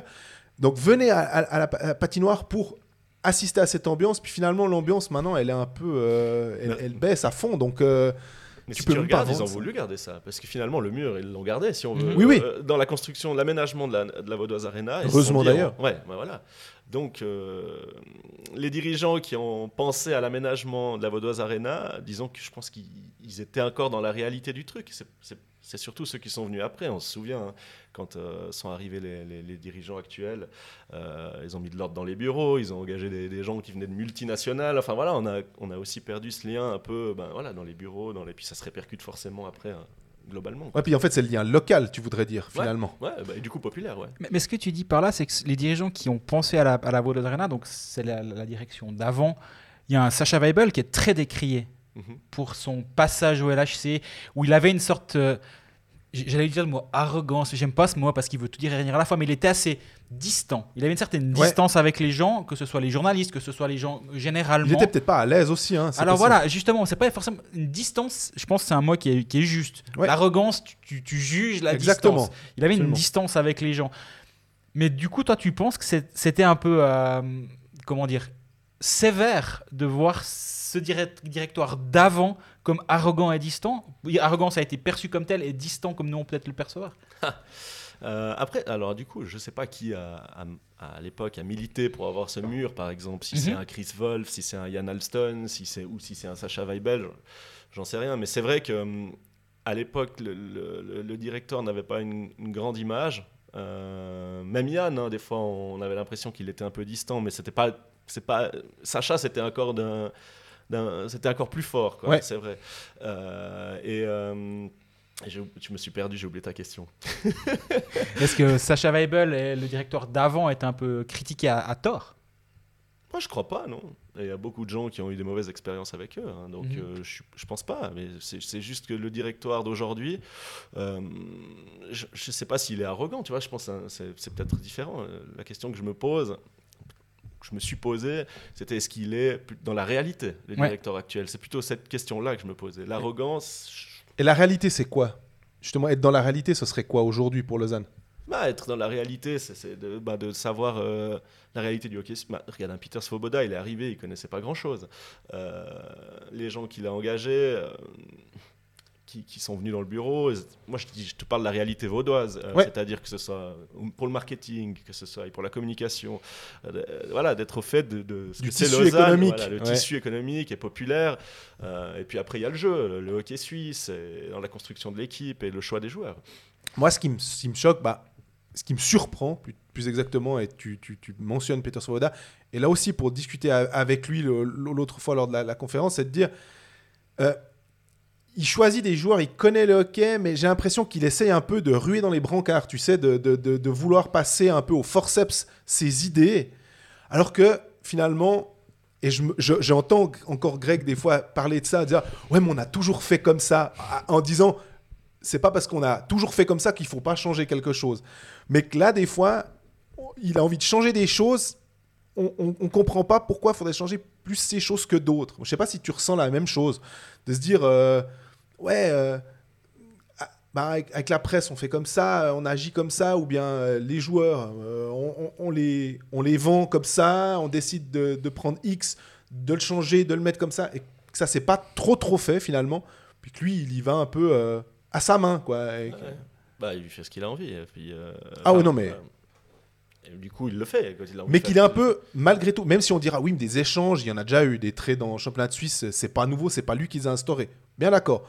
Par contre, tous ces buyouts, tous ces joueurs qui sont finalement pris et qui, qui, qui, qui ne retrouvent pas de contrat ou qu'on on, on sort du, du, du- du club en disant bah voilà, pas satisfaction. Lui, il me dit, il n'y a pas de problème, c'est facile. Ouais, c'est ça, parce que lui, il dit toujours qu'un contrat, tu peux le casser, ou tu peux Absolument. le modifier, ou tu peux le. Mais les autres font quand même un petit peu moins ça, il me semble. C'est juste ça. ouais, ben ouais, mais disons que quand tu fonctionnes comme ça, il y a forcément du déchet, quoi. Parce que tu, tu es moins regardant. Bon, il y a aussi la, la- la- hum, le potentiel financier, finalement, qui fait que euh, ils, peuvent se permettre, enfin, je sais pas jusqu'à quand ni euh, dans quelle mesure, mais euh, c'est vrai que là, il, il y a beaucoup de déchets parce que lui, il est comme ça, il y va, et puis ben, des fois, il se trompe, et puis du coup, il dit, bon, ben, c'est pas grave. Mais, mais c'est vrai que c'est c'est pas très logique au niveau de la gestion, quoi. Mais apparemment, euh, ça ne lui pose pas de problème, et euh, Monsieur Finger non plus. Mais justement, tu parles de ce potentiel financier qui est très grand, effectivement, mais c'est pas le seul club qui a de l'argent. Le Lausanne des fois, on a un peu l'impression de le, résumer comme ça. Mais est-ce que c'est pas ça qui, en un sens, fait que ce club, de temps en temps, perd le, le rapport au réel, justement, de se dire, ben, en fait, on a un propriétaire qui a des poches sans fond, à peu près, qui est investi dans ce club pas, pas forcément, pas uniquement financièrement, mais émotionnellement, parce que ça, ça et tout- toutes les personnes qui, Ah, qui l'ont ouais. côtoyé me l'ont dit et te l'ont dit. Mhm. Il est au match. Vous l'avez probablement croisé une fois sur le, sur le chemin de- du garage Sans parce qu'il va se parquer sous la. Vous ne l'avez pas reconnu parce qu'il n'y a, y a pas de photo de lui. Il est là, il est présent, c'est pas une ombre, même si on a l'impression que c'est une ombre, mais malgré tout, tu as un propriétaire qui est à ce point riche. Et est-ce que justement le club se dit, bah, on n'a pas besoin, de, on n'a pas besoin des, des petites gens, des, des- de ce petit sponsor qui nous amenait peut-être 15, 20, 30 000 et donc, peut-être, on s'en- éloigne, peut-être involontairement aussi, mais que ces petits sponsors ils disent, mais en fait, avant, moi, à Malais, quand je venais mettre mes 30 000 francs, on me- je dis un chiffre au hasard, on me considérait comme quelqu'un parce que j'amenais de l'argent. Mais maintenant, le propriétaire, il est quasi milliardaire. Mais 30 000 francs, en fait, ça paye une amende de On dirait partage. quoi. bien, tu sais, avec les, les petits donateurs. C'est ça. Et c'est pas ce rapport à la réalité-là qui peut aussi, justement, un peu changer? Écoute, je sais pas comment ça se passe avec les, les sponsors, avec les partenaires, mais, mais peut-être, euh, en tout cas dans la construction de l'équipe, c'est sûr que ça a une influence parce que tu te permets plus de choses, tu prends plus de risques, tu, tu donnes plus des contrats que tu regrettes après. euh, Ouais, puis j'ai l'impression qu'après, les agents se disent Ouais, mais attends, moi, je- mon client, j'aimerais lui, lui assurer un peu de sécurité, c'est logique. Et que finalement, j'ai peut-être pas envie de le placer à Lausanne, même s'il aura un bon salaire, même s'il sera payé, il n'y a pas de problème. Mais il- savait peut-être qu'il peut, euh, si tout d'un coup, euh, six mois après, ça passe pas, bon, bah, il se retrouve sur le marché. C'est. Ouais, ouais. À part ça, je pense, hein, ça me fait penser à un truc, ce que tu dis, Greg, aussi, c'est. euh, on parle du potentiel de la Vaudoise Arena pour, pour les sponsors, euh, notamment. Alors, il y en a beaucoup qui disent que c'est génial, euh, c'est loge, c'est tout pour réseauter, mais il y en a aussi beaucoup qui disent c'est plus comme avant, on peut plus se croiser comme avant. Mhm. euh, donc, il y a peut-être aussi ce phénomène-là qui éloigne euh, les petits sponsors de la région, c'est qu'ils se disent ouais, bon, finalement, pour moi, ça vaut plus la peine de- d'être là, quoi. Tu vois. Ouais, ouais. Tu, deviens un, tu deviens un peu an- anonymisé parce que ton importance est, est peut-être un petit peu moindre, dû au fait que ton propriétaire a plus besoin de toi. Le club n'a plus vraiment besoin de toi. Mm. Après ça, par contre, je suis pas en train de juger les rapports du club envers ces gens. Mhm. C'est le ressenti de ces gens envers le club. Personne n'est venu me dire, peut-être c'est le cas, je ne le sais pas, mais personne n'est venu me dire. Maintenant, on me traite comme de la merde parce que parce qu'ils ont de l'argent. C'est pas du tout ce que je suis en train de dire. Mais par contre, dans l'autre sens, de se dire bon bah, en fait, que je sois là ou non, sérieusement, euh, c'est un peu égal. Ouais, c'est vrai, c'est possible. Toi, il y a un, un avant-après l'arrivée justement de, j'allais dire de Peter Svoboda. C'est pas vraiment le cas parce que c'est pas lui qui a, qui a amené l'argent. Il a amené soi-disant une partie de l'argent. Pour moi, ça, ça reste à prouver. Mais il fait partie de l'actionnariat. Donc ça, oui, avec Bacala et Finger. Bacala est parti depuis. Il y a vraiment eu un avant-après, toi qui as suivi ce club de l'intérieur. Ah, pour moi, ouais, c'est beaucoup plus fatigant après. Parce qu'il y avait beaucoup plus de choses à suivre. Ah, franchement, c'était usant.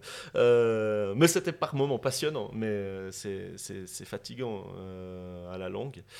Euh, un avant-après, bah, évidemment, le club, il a, il a, il a clairement changé hein, de, de- de dimension. Mais euh, Kylian Quoi- M. Renard. Le club, il a changé. Hein le football, il a changé. Ouais. Mais quoi qu'avec Stickney, euh, c'était déjà aussi un peu parti pour changer, hein, quand même, si on se souvient, là, de- au niveau de la dimension. hein. Mais c'est normal. Le- le- Pour moi, la dimension que tu, tu dois avoir euh, quand, quand tu as l'ambition d'avoir cette patinoire-là, quand euh, tu, tu veux- il n'y a, pas de souci. Oh, mais Bien aussi a une nouvelle patinoire et Bien aussi a eu d'autres ambitions à un moment donné parce que Bien, quand, il a, quand Bien a quitté le stade de glace, c'est devenu une équipe qui, qui pouvait briguer le top 6, on va dire, chaque année. C'est pas pour autant qu'il y a eu un, un changement aussi radical comme, comme tu as l'air de, de le dire. Voilà, mais là, ce qui, ce qui, ce qui, ce qui change, c'est que c'est qu'ils sont arrivés et puis qu'ils ont voulu tout changer justement. Donc Mhm. euh, limite, c'est reconstruire une équipe à zéro, ce qu'ils ont voulu faire. hein. Enfin, petit à petit, mais Ouais, euh, ouais. si Une équipe, un club, quoi, presque, finalement. Ouais, un club, ouais, Ouais. ouais, bien sûr. Je pense toujours à, à l'équipe qui est sur la glace quand je parle, quand je dis ça, mais euh, et forcément après, euh, ben. Tu repars à zéro, ça veut dire que tu dois recréer un noyau, tu dois recréer une ambiance. Il y a des, comme on sait, euh, on sait, on sait tous ici que Peter Svoboda est allé dans le vestiaire deux trois fois, qui, enfin voilà, c'est un peu, c'est pas la, c'était pas en tout cas au départ le meilleur climat de travail, donc forcément tu, sens des crispations, des tensions, de la pression.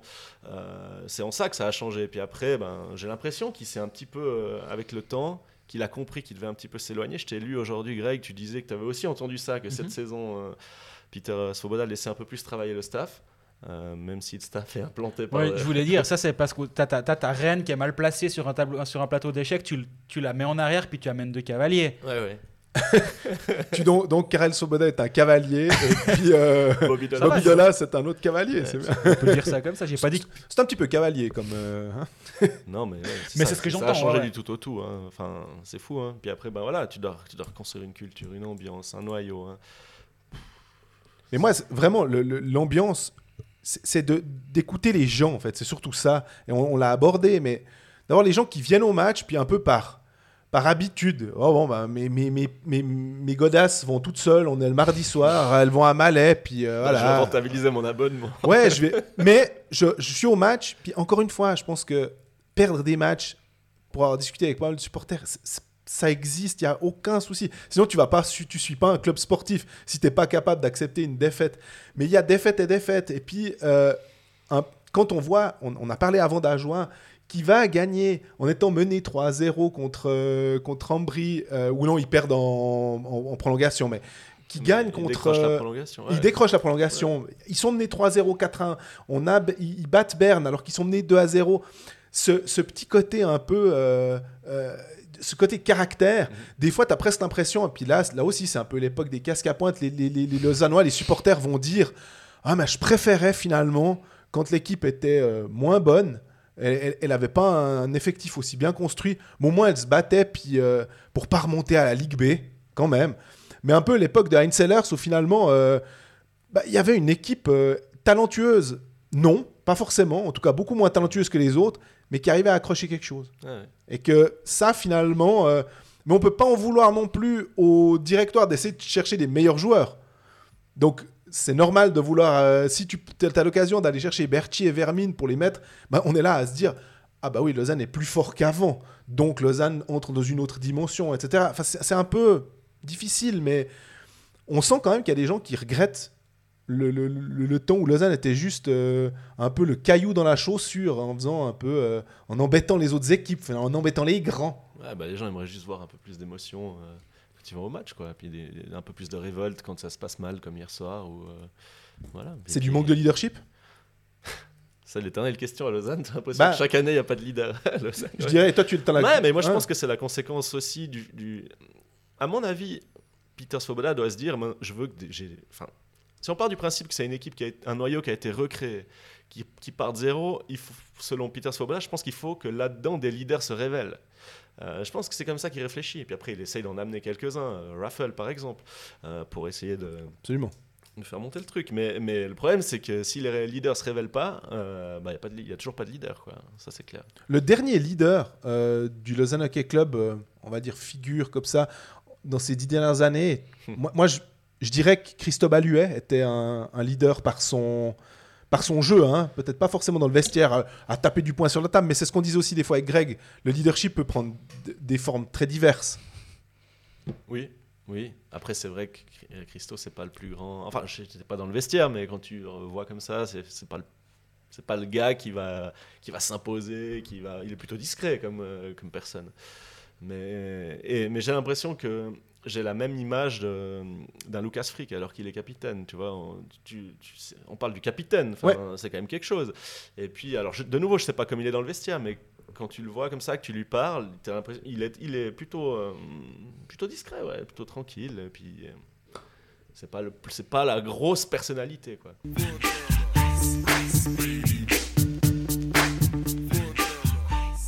Depuis trois ans environ, chaque fois qu'un joueur part de Lausanne, on a une interview de lui. Des fois c'est moi, des fois c'est pas moi. Hein, je suis pas toujours coupable. Mais on a Froidevaux qui nous a expliqué à quel point Lausanne c'était quand même un peu particulier. On a Grossman. Qui a été un peu moins poli, Diplomate. moins, un peu moins diplomate dans un podcast tu sais alémanique. Avec moi, il, est, il sait que les romans le lisent un peu plus.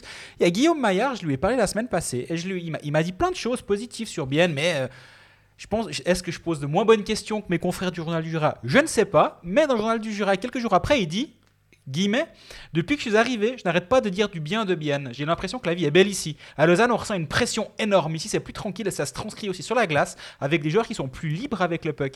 Les coachs ne se prennent pas la tête. Et plus loin dans le texte, il dit À Lausanne, c'est dur, blablabla. J'adorerais jouer ici. Mais en fait, pourquoi à chaque fois qu'un joueur part de, part de Lausanne, alors là, lui, il est, encore, il est juste prêté. donc, euh, J'espère que ça va bien se passer pour lui. Ah, le que 6 j'aime- novembre, ça va être chouette quand il va rentrer. Hein. Pourquoi? Alors, e- est-ce que est-ce que c'est Est-ce que Benjamin Antognetti a dit ça aussi? Alors oui, il l'a dit un petit peu à notre podcast, mais ouais. il, il- il a été modéré dans ses propos, je crois, parce qu'il savait qu'il allait être dans le livre du centenaire ou j'en sais rien. Il est intelligent. Non, il a, il a, mais, mais chaque, quand même, chaque fois que les joueurs partent du Lausanne HC, il y a ce genre de truc. Donc en fait, il y a trop de points à relier pour nous faire dire, c'est pas chaque fois, ouais mais bon, Grossman, il, était, il est con, ouais mais Froidevaux, c'était ci, ouais mais Maillard, c'est ça. Est-ce qu'au bout d'un moment, c'est pas un peu la vérité? Oui, moi je pense qu'il y a une pression énorme à Lausanne. Et puis, euh, du coup, euh, ça, participe à ce qu'on disait avant sur les, résultats à domicile de l'équipe. hein. Je pense qu'il y a une pression énorme à Lausanne, effectivement. Et puis, elle est aussi sur les coachs qui, du coup, euh, se posent un million de questions, à mon avis. Et puis, peut-être que finalement, ça cherche un peu trop compliqué. Et puis, tout s'explique, quoi. Mais, mais c'est clair que la pression, tu la sens, tu la sens à Lausanne, ça c'est sûr. Est-ce que John Foust est menacé selon toi, euh, étant donné qu'il n'a pas de contrat pour la saison prochaine, hein, donc on sait il est en fin de contrat 2023. Absolument. euh, Est-ce que euh, Tu peux virer un coach pour un bilan neutre. C'est quoi, 3 victoires, 3 défaites? Ou... Ouais. Ouais. Ouais. Tu vois, c'est quand même fou, on se pose la question pour un bilan neutre, c'est dire. hein. Mais Je pense que c'est un tout. Ça, ça vient après une. euh, bah, Rappelle-toi, Ratouchny, il a été viré 8 matchs après avoir été nommé coach de l'année. Ouais. À tort ou à raison, c'est pas la question. non, c'est clair. Mais Après, ça fait quand même 3-4 ans qu'il est là, hein, John. Puis il a été euh, GM, il a été assistant, il est coach, il a été un peu tout. Enfin, Il il a fait- responsable du d'un mouvement junior aussi. Ouais, c'est ça. il a fait tous les bureaux lui et du coup, ouais. est-ce que ça fait pas un peu trop au bout d'un moment? Maintenant, la, question, en plus, moi, ce qui me, ce qui m'embête dans, cette, euh, de, se poser la question à ce niveau-là, c'est, il a monté l'équipe, il la connaît depuis un moment, finalement, puis d'amener quelqu'un euh, pour, pour- pour changer quoi Mais maintenant, effectivement, le fait est que le powerplay lausannois, ça tourne pas. Euh, et puis j'ai l'impression que quand est-ce qu'on peut dire que le powerplay lausannois tournait bien? C'était quand il y avait Younland et, quoi, Samuelson, un truc Je- comme ça, quand il y avait Jeffrey aussi? Danielson, tu veux dire Euh, Daniel, ouais, ouais, Samuelson. hein, c'est- encore plus vieux là. Mais c'était un, c'était quoi? C'était à ce moment-là où vraiment il y avait, euh, ça marchait bien? Ouais. Après, tu sais jamais. Enfin, c'est la responsabilité du coach, mais euh, je me souviens que l'année passée, si je dis pas de bêtises, le power play c'était plutôt Petrovitsky. hein, mais, mais oui, pff, le power play c'est clair que c'est pas nouveau. Alors ça c'est on en parle depuis, on en parle depuis 2-3 ans. Et Puis alors, nous, c'est on est des- sacrément révélateur les unités spéciales parce que c'est ça que tu es censé travailler quand Mhm. même. euh, Puis nous on est des simples observateurs, mais au bout d'un moment, quand tu amènes des stats en disant bah euh, et que tu vois le truc.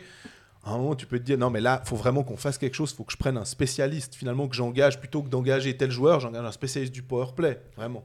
Ou alors en, en tant que joueur, on, on parlait de Phil DeVos aussi, euh, le power play d'Ajoie qui est quand on regarde les joueurs d'Ajoie et on regarde les joueurs de Lausanne, on se dit bah Lausanne n'a pas grand chose à envier aux joueurs d'Ajoie. Mais peut-être que plus que se poser la question sur John Foos, il faut se poser la question sur le staff en général. Ouais, complètement d'accord. les rôles de chacun. et Parce que voilà, finalement, un staff, c'est un staff. Euh, On a quand même un entraîneur de la défense, du power play, du box play. Et puis là, euh, voilà. euh, Je sais pas ce qu'on peut dire sur, euh, sur, euh, sur les membres du staff lausannois, mais tu as sûrement aussi entendu, Greg, toi aussi, Jean-Fred, déjà, euh, deux, trois choses sur Bobby Dolas et Karel Svoboda. Bah, Je, je me suis fait euh, ramasser par quelqu'un sur Twitter, je crois, je crois que c'est sur Twitter, parce que dans ma présentation d'avant-saison du Lausanne HC, j'ai- pour chaque club, j'ai mis une question un petit peu volontairement provocante ou provocatrice, et j'ai dit à quoi sert Bobby Dolas? Hmm. Et je me suis fait ramasser. J'a- J'accepte, hein, je suis pas, je suis pas comme ça. Mais au bout d'un moment, tu regardes le, le pédigré de Bobby Dolas qui devient entraîneur, hein. assistant du- d'une joueur. équipe de National League, le pédigré de- d'entraîneur. Selon Elite Prospect, peut-être qu'au milieu il a fait deux trois trucs, mais voilà.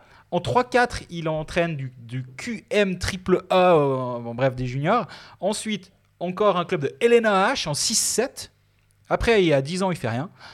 14-15, QJHL pendant une, une- Il est assistant coach, il devient coach en fin d'année. Après, PSHF U18 en 18-19. Puis boum, coach des U17 à Lausanne. L'année d'après, assistant coach en National League. Alors, moi, je veux bien, La révélation. mais, mais c'est Ouais, ça. non, Et on, on, on parle, on parle pas de quelqu'un de 43 ans où tu dis, voilà, c'est quelqu'un qui a 57 ans.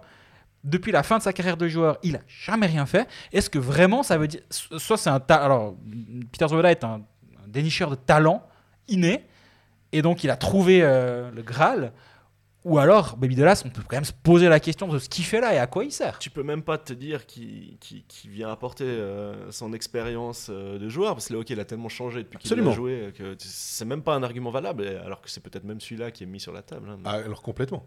Mais c'est vrai, quand on regarde les, les autres. euh, je- Ajoie va chercher Petteri Noumelin, alors c'est peut-être pas le, le- le- le meilleur exemple, mais la plupart des, des clubs, en général, les assistants, ils ont. bah, Alex Reinhardt, par exemple. Là, y a- on n'a rien à Ouais, dire. ouais. Alex Reinhardt, il, il gravite autour du hockey suisse depuis Absolument. longtemps. Il était en Swiss League, en National League. On comprend, il n'y a aucun problème. Donc, c'est pas toujours de dire euh, c'est que négatif. Ça, c'est très bien. Mais d'autres, on est quand même plutôt surpris. Karel Svoboda, la même chose. hein. J'allais- le dire. Skills coach. euh, Sa carrière d'entraîneur, elle, elle commence en 2003-2004 euh, comme directeur technique des West Island Lions en QM AAA aussi. Après, il n'y a plus rien pendant 15 ans, selon Elite Prospect. Après, il débarque à Lausanne comme skill coach. Puis il a été même assistant l'année euh, en saison 20-21. Ouais. Puis là, il se retrouve de nouveau à graviter autour du club. Je dis pas qu'il n'a pas de compétences du tout, c'est pas ça. Mais on peut se poser la question de ce staff qui, est, qui est engagé par Peter Svoboda. C'est le frère de Peter Svoboda. C'est un ami de longue date de Peter Svoboda. Est-ce que finalement, John Foust et Alex Reinhardt, qui ont l'air d'être un peu différents dans le moule, Oui, tu es Christobal, lui. et Christophe Ouais. Alluet, est-ce que, est que finalement, il n'y a pas deux staffs en un et puis que ces deux staffs arrivent pas à travailler ensemble? La vraie question, c'est est-ce que c'est sain? Absolument. Et là, la réponse serait plutôt non, j'ai l'impression. Hein, euh, est-ce que ça a une influence sur le vestiaire aussi, les joueurs Mhm. sur ce que pensent les joueurs, sur ce que les pensent les joueurs du coach. Et, euh, je- je- tu peux te poser plein de questions à partir de là. En parlant de questions, on en a plein pour toi aussi. Ouh là Superbe là. transition, dis donc. Alors là, je sors. euh, on va commencer par. T'étais euh, pas prêt, hein, Jean-Frère ouais, pas, pas tout à fait. Transition mais, trop rapide. euh, C'est bon, le jeu de, transition tran- lausannoise. jeu de transition là. Question de Raphaël Libert. Question pour le dernier des Mohicans. Euh, dans le paysage médiatique actuel où on travaille pour une agence qui ensuite fournit des médias régionaux comme 24 heures aux tribunes de Genève, les suiveurs d'un club, c'est fini pour l'interrogation. Ah. Euh, alors, j'ai vu passer cette question sur Twitter hier. Du coup, j'ai posé la question, puisque je sais pas du tout comment la rubrique hockey, je savais pas comment elle s'était organisée pour cette saison. Du coup, je leur ai quand même demandé. Apparemment, il y a quand même des, des, des- des- des personnes qui vont plus suivre Genève et Lausanne, respectivement pour la tribune de Genève et 24 heures. Donc, il y aura- il n'y a, pas, il y a, il y a- il y a pas, je pense que c'est fini d'avoir un mec qui suit que une équipe toute la saison. Ça, je pense que c'est terminé. C'est dommage parce que les, ce que les, Américains, les anglophones appellent les beat riders, c'est vraiment ce qui, qui ont, qui ressentent le pouls. Mais justement, ce travail de, de, de- de quotidien de beatwriter, comme tu dis, de, de celui qui sent le pouls finalement du, du club. Toi, toi, tu l'as vécu comme journaliste à 24 heures parce que tu faisais que ça à la base. Pas, au début, tu faisais pas que le Lausanne HC, mais tu es, tu es devenu Monsieur Lausanne HC à 24 heures. Puis on s'est on s'est regroupé parce qu'on a travaillé ensemble à ce moment-là sur le hockey. C'est là que ça a commencé à être moins euh, exclusif. Donc finalement, on parlait de la transition euh, au on parle de, l'extérieur, comment on voit l'é- l'évolution des clubs, mais nous, on doit aussi faire notre autocritique en tant que journaliste, et de l'extérieur, nous, de l'intérieur, du coup. Toi, tu as vécu comment ce, ce passage-là, justement? Bah écoute, euh, il y a un truc, quand tu suis un club, il y a un truc qui est sympa, quand tu suis qu'une équipe. euh, je commence par le positif. C'est que tu, en fait, en, deux secondes, un soir, tu sais si l'équipe est dans un bon soir ou pas. Ou, tu, tu- les joueurs. Tu- J'ai l'impression, si, tu vois, avec la répétition des matchs, de voir, revoir, revoir le système, les transitions, les machins, tu, tu vois tout de suite. Et pour juger, du coup, moi qui suis pas un spécialiste hockey, euh, en tout cas pas autant que vous l'êtes vous deux, ou que peut être un Cyril Page par exemple, moi ça m'a beaucoup aidé. Et, ça, je, ça, je trouvais que c'était un sacré atout. Après, par contre, là où je peux hum, trouver du négatif, entre guillemets, c'est que ça peut être usant de voir toujours la même équipe, toujours la même chose, surtout quand c'est un club où il se passe tellement de choses, où, tu dois être tout le temps au taquet, parce que, voilà, moi ça m'a usé. Honnêtement, ça m'a usé mentalement. Et puis, euh, du coup, j'ai plutôt bien vécu euh, l'ouverture à autre chose, d'aller un peu à Genève, à Fribourg, euh, etc. Parce que en fait, ça m'a donné un peu une petite fraîcheur. là. Et puis, j'ai pris du plaisir. D'un coup, je perdais le plaisir. Puis je le retrouvais en, en- en allant ailleurs parce que tu vois les choses On différentes. dirait Guillaume Maillard qui nous parle. Non, Et mais puis, ouais, du coup, je l'ai plutôt bien vécu. ça se comprend. Euh, Il y a une question, alors c'est plus pour te féliciter le Vaudois, mais parce qu'on en a déjà parlé, donc c'est pour ça. Bonjour l'équipe, Jérôme Renard, on va beaucoup vous regretter. Couverture du LHC avec un pouce en l'air. Que pensez-vous du LHC version 2022-23, du début de saison du club de Foust Bref, du LHC dans son ensemble, je crois qu'on a répondu quand même Merci. en ce moment Mais- aux questions. Mais t'as bien fait de le mentionner. Euh, On demande de poser des questions, on les voit toutes. Et Pascal Claire, le prochain à quitter son banc en National League sera-t-il John Foust Hier soir à la Vaudoise, le NHC n'avait plus de pep, plus d'envie, aucun leader. Et Foust était transparent sur son banc. Là aussi, je dirais que on a, il n'y a Oui. pas forcément de questions, mais le prochain à quitter son banc, John Foust, on, on a un peu mentionné. Euh, par contre, euh, une question, alors là, je crois que tu t'es préparé, c'est Linus Paco Ochi qui dit quel serait son, son, son All-Star Team du LHC à l'interview, en parenthèse, les meilleurs clients, et du coup, quel serait le moins bon client à l'interview? Ah, c'est vrai que j'ai vu passer cette question hier. Je Mhm. dirais. Je sais plus si c'était hier ou ce matin. Ouais, c'était une des premières. Ouais. Euh, écoute, on en a eu des sympas quand même, des, des- des- des intervenants, à- des interlocuteurs à Lausanne. Euh, moi, je. alors, c'est un peu, on le dit toujours, mais Genadzi, franchement, Ouais. euh, voilà, depuis qu'il est là, même si je trouve qu'il s'est un petit peu. Maintenant, il est un petit peu mesuré. Il, il ose plus lâcher autant qu'avant, mais il y a une période où il disait vraiment tout ce qu'il pensait. Et c'était assez. Ouais, vas-y. Je sais pas si vous avez remarqué, c'était pendant le- la pause du match contre euh, Rapperswil, justement, la première pause. Il y a ce truc, j'aime pas du tout ce, ce format-là. Ah oui. C'est où il y a le casque, euh, c'est MySports qui a, qui a instauré ça maintenant. Ils font une interview au sortir de. Flash interview à chaque Ouais, j'aime j'aime pas trop. Je trouve que les, les- les joueurs ont pas grand chose d'intéressant à dire. Ils sont en train, ils sont un peu stressés par les, les communicants qui leur disent. Puis, puis eux, ils veulent rentrer au vestiaire pour se calmer un peu après le, truc. Puis il y a la Zamboni qui a failli venir. Puis, euh, puis, c'était Genadzi. Puis il, a dit deux trois trucs. Faut, faut se méfier de qui euh, là euh, voilà. Bah Tchervenka. Juste ça, voilà. Donc euh, même en faisant une réponse ultra courte, il arrivait à être un peu caustique et, euh, intéressant finalement. Ah. Je me souviens que gars comme Yunland disait aussi ce qu'il pensait. Euh, ça, c'est un des souvenirs que j'ai. Euh, j'ai un, souvenir euh, d'interlocuteur surprenant.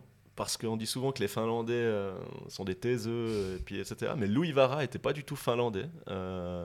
Il était même plutôt sympathique, bonnard, faire des vannes à l'interview. Il était vraiment cool. J'avais j'avais aussi euh, par moments euh, du plaisir à discuter avec Dan Ratouchny parce qu'il partait un peu, tu sais, c'est un peu le côté artiste où il partait dans ses, dans ses envolées un peu lyriques, même si ça avait- c'était pas toujours très ordonné, euh, d'ailleurs sur la glace non plus, comme par hasard. Mais c'était toujours assez sympa de l'écouter parler. Euh, et puis, dans la, il y a une question, euh, il a demandé s'il y avait du négatif aussi. hein, Le meilleur client et puis bah, l'OL le pire client. Quoi. Ouais. Moi, j'ai pas trop aimé Charles Ludon. Euh, Très juste. euh, Charles Ludon, tu l'écoutais dans des émissions euh, radiophoniques québécoises, hyper intéressant. Puis avec les médias suisses, il disait rien. Comme s'il avait pas envie de nous parler ou voilà. C'est dommage parce que c'était une période où tu aurais eu envie de faire. Il y avait plein de sujets cool à faire. Malguin, Udon. Enfin, c'était quand même la belle période là de l'ère. Svoboda, on va dire. D'ailleurs, Malguin, je trouvais aussi qu'il avait un discours assez. euh, je sais pas s'il a changé, mais à l'époque, un peu Non, assez formaté. Malguin, euh, il aime pas trop parler aux ouais. médias. Il, Ouais. fait, il fait le job. À- Moi, je, lui ai parlé quelques fois à Zurich Mhm. euh, versus à Lausanne. Ouais. C'était déjà pas la même chose. À, à Zurich, il était un peu plus ouvert.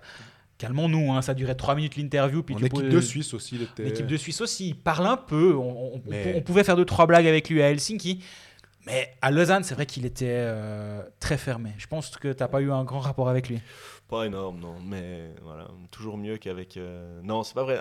Et mon dernier souvenir, c'est c'est Heinz Sellers, parce que Heinz Sellers, j'ai l'impression qu'il y avait un petit jeu entre Heinz Sellers et moi, c'est qu'il essayait de m'intimider. Euh, En te regardant avec ses grands yeux. Ouais, là, là, mon Dieu, ses yeux, et puis il me disait toujours always negative questions.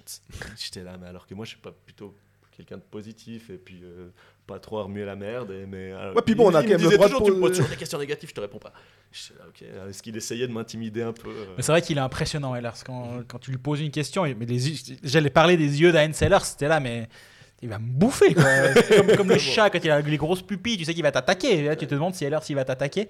Et c'est vrai qu'il était, il était pas évident à manœuvrer. Hein. Du coup, dans un vestiaire, il devait être pas mal quand même. hein, quand tu- Enfin, il doit être pas mal. Je mets ça au passé. Mais... Je dirais Antonietti. Alors, je, je, me- je me- j'essaye pas de te, me substituer à toi, mais Antonietti, plutôt un bon client en général. Alors, disons que ça, c'est plutôt les, les- des gars que je dirais plutôt des bons gars avec qui t'aimes bien discuter devant la patinoire ou devant le vestiaire. Euh, je- J'ai pas le souvenir que c'était des interviews géniales. Enfin, je sais Ouais. pas, tu vois, mais, mais bien sûr, ça c'est un bon client. Enfin, c'est cool.